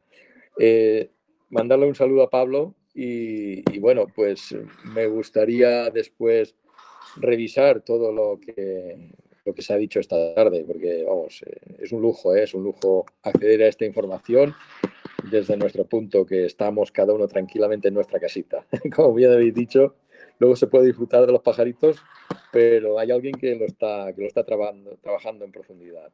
Solo era eso, ¿eh? dar las gracias nuevamente. Este, no, yo, a, mí me encanta hablar de eso. El que, escuchó al principio se lo notó. Este, a mí me encanta hablar de esto y, bueno, como dijo eh, este, Miguel, atrás hay un montón de gente de todos. O sea, algo que me, gusta a mí, no sé si llamarlo hobby o no, pero me pongo a, perseguir la historia de los satélites que hay. Historia, a veces mucho, no, no dejan nada escrito. Este, pero es increíble cómo detrás de, cada satélite hay, hay un mundo, ¿no? O sea, un mundo de gente y montones de experiencias. Este, y a los chicos yo les digo, cuando estamos integrando, que a veces tengo que repetirlo porque en el día a día a veces este, se olvidan, ¿no? De que, de que bueno, el, satélite, cada vez que vamos a empezar a integrar uno, les digo lo mismo, bueno, muchachos, recuerden que cada momento que pasa, el satélite se vuelve más caro. Es, que es como, es como un proceso de paternidad, ¿no? Un proceso de, gestación, ¿no? De, de concepción, de algo, algo, hay algo ahí vuestro, ¿no? Que está ahí girando eh, durante tanto tiempo, ¿no? Eh, eso debe ser algo, no sé, sublime, ¿no? No sé, por, decir algo. Bueno, yo llevo ya 50 eh, satélites y la verdad que cada lanzamiento se vive casi como el primero. O sea, es, muy emocionante. Tiene dos etapas. Eh, primero la de ver el cohete, que gracias a Dios ahora tenemos ese espectáculo que hace SpaceX con cámaras y todo. Este, pero después hay una parte que nadie ve, que es, es este, e, el equipo de gente, yo me conecto al, al sistema de, estaciones terrenas y estoy esperando la señal. O sea, en cuanto veo las beacon aparecer en el espectro, digo, ah, por fin. Se despertó, está vivo. Está ahí, después de la inyección inició y nos está lanzando sus primeras palabras, como quien dice, diciendo acá estoy.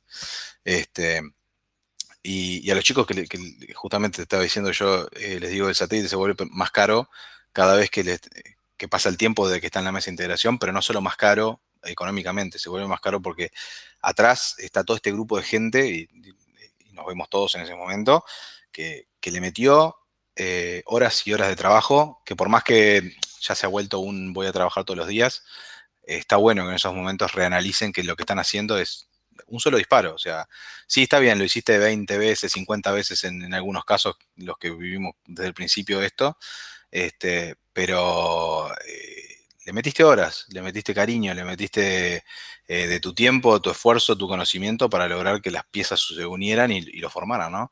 Entonces digo, cada vez que empezás a agregarle cosas, ojo, tengan cuidado con el satélite, no solo porque vale cada vez más económicamente, sino que hay un montón de compañeros que trabajaron y que metieron mano ahí este, y queremos que llegue sano. Em, la verdad que una de las cosas eh, más lindas en la empresa, y ahí sí me voy más a lo personal, es que es una empresa con un, grupo de trabajo muy ameno, donde se vive esto que acabo de decir de, las fallas, ¿no? O sea, hay gente que entra a trabajar al principio y, uy, ay, le re, la macané, y siempre le dejamos la tranquilidad de, ok, pero justamente aprendelo. O sea, le arraste por esto. Analicemos, ¿qué hay que hacer acá? Hay que poner una barandita para que no caiga la pieza rodando, lo hacemos. Este, y la gente se, eh, empieza a trabajar en un ambiente distinto, un ambiente donde, ok, fallar es aprender. Este, y la verdad que es, día a día aprendemos de todo, ¿no? Este, nos llegan con, con este, ir a campañas, por ejemplo, donde te cruzas con gente de todos lados del mundo que lleva sus satélites y vive sus experiencias y te las cuenta. Este, la verdad que es sumamente interesante. Y me encanta eh, cada vez que me cruzo con alguien escuchar las historias detrás de un satélite, ¿no? Eh, o, de una nave o de lo que sea. Tuve la suerte hace unos años atrás de cruzarme con, Miguel de San Martín, este, un argentino que trabaja en la NASA y que está en, proyectos grandes, interplanetarios, ¿no? O sea, eh, es jefe de landing en el JPL. Y, la verdad que me contó unas historias fascinantes de, de dos misiones a Marte que, pa, es, invaluable. Bueno, ahí, tenemos muchos latinos, ¿eh?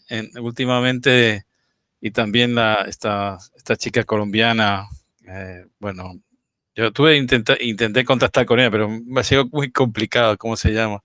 Ay, no recuerdo ahora mismo, ella es de, de Barranquilla, creo que es, bueno, eh, una inmigrante, Estados Unidos, y poquito a poco fue fue obteniendo eh, posibilidades de, bueno, aprendió el inglés y después se matriculó a la universidad y, ahora está ahí en, la NASA. Creo que es el, uno de las ingenieras eh, responsables del Perseverance en, Marte, ¿no? Y la verdad que, que genial, ¿no?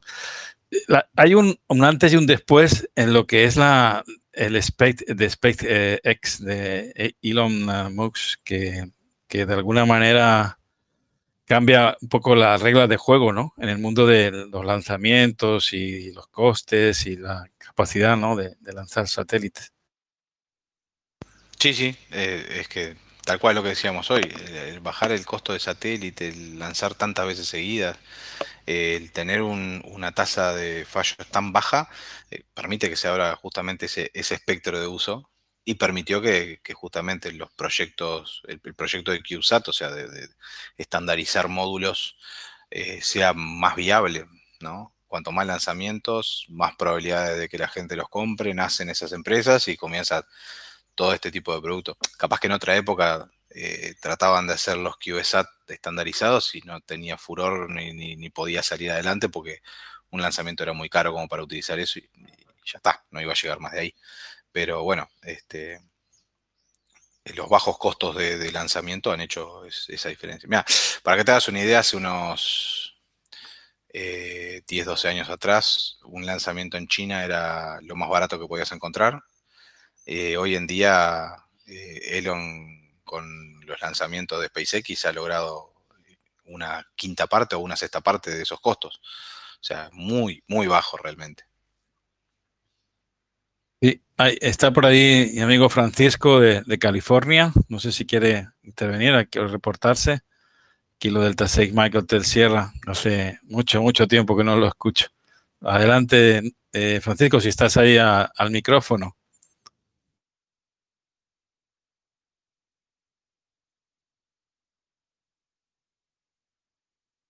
Bueno, no sé si alguien más quiere participar. No sé, si no, pues creo que damos ya.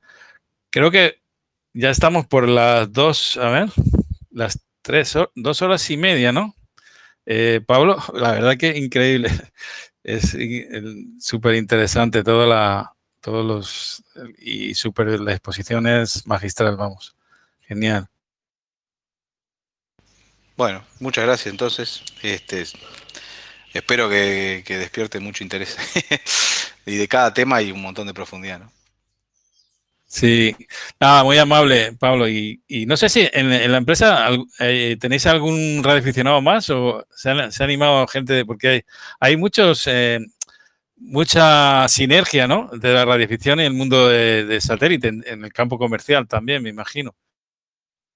Sí, cuando eh, ya desde el comienzo había eh, un radioaficionado argentino, que fue la primera estación terrena que tuvo la empresa, este, allá en los comienzos. Eh, él ahora ya no está más en la empresa, está en otra empresa también aeroespacial metido.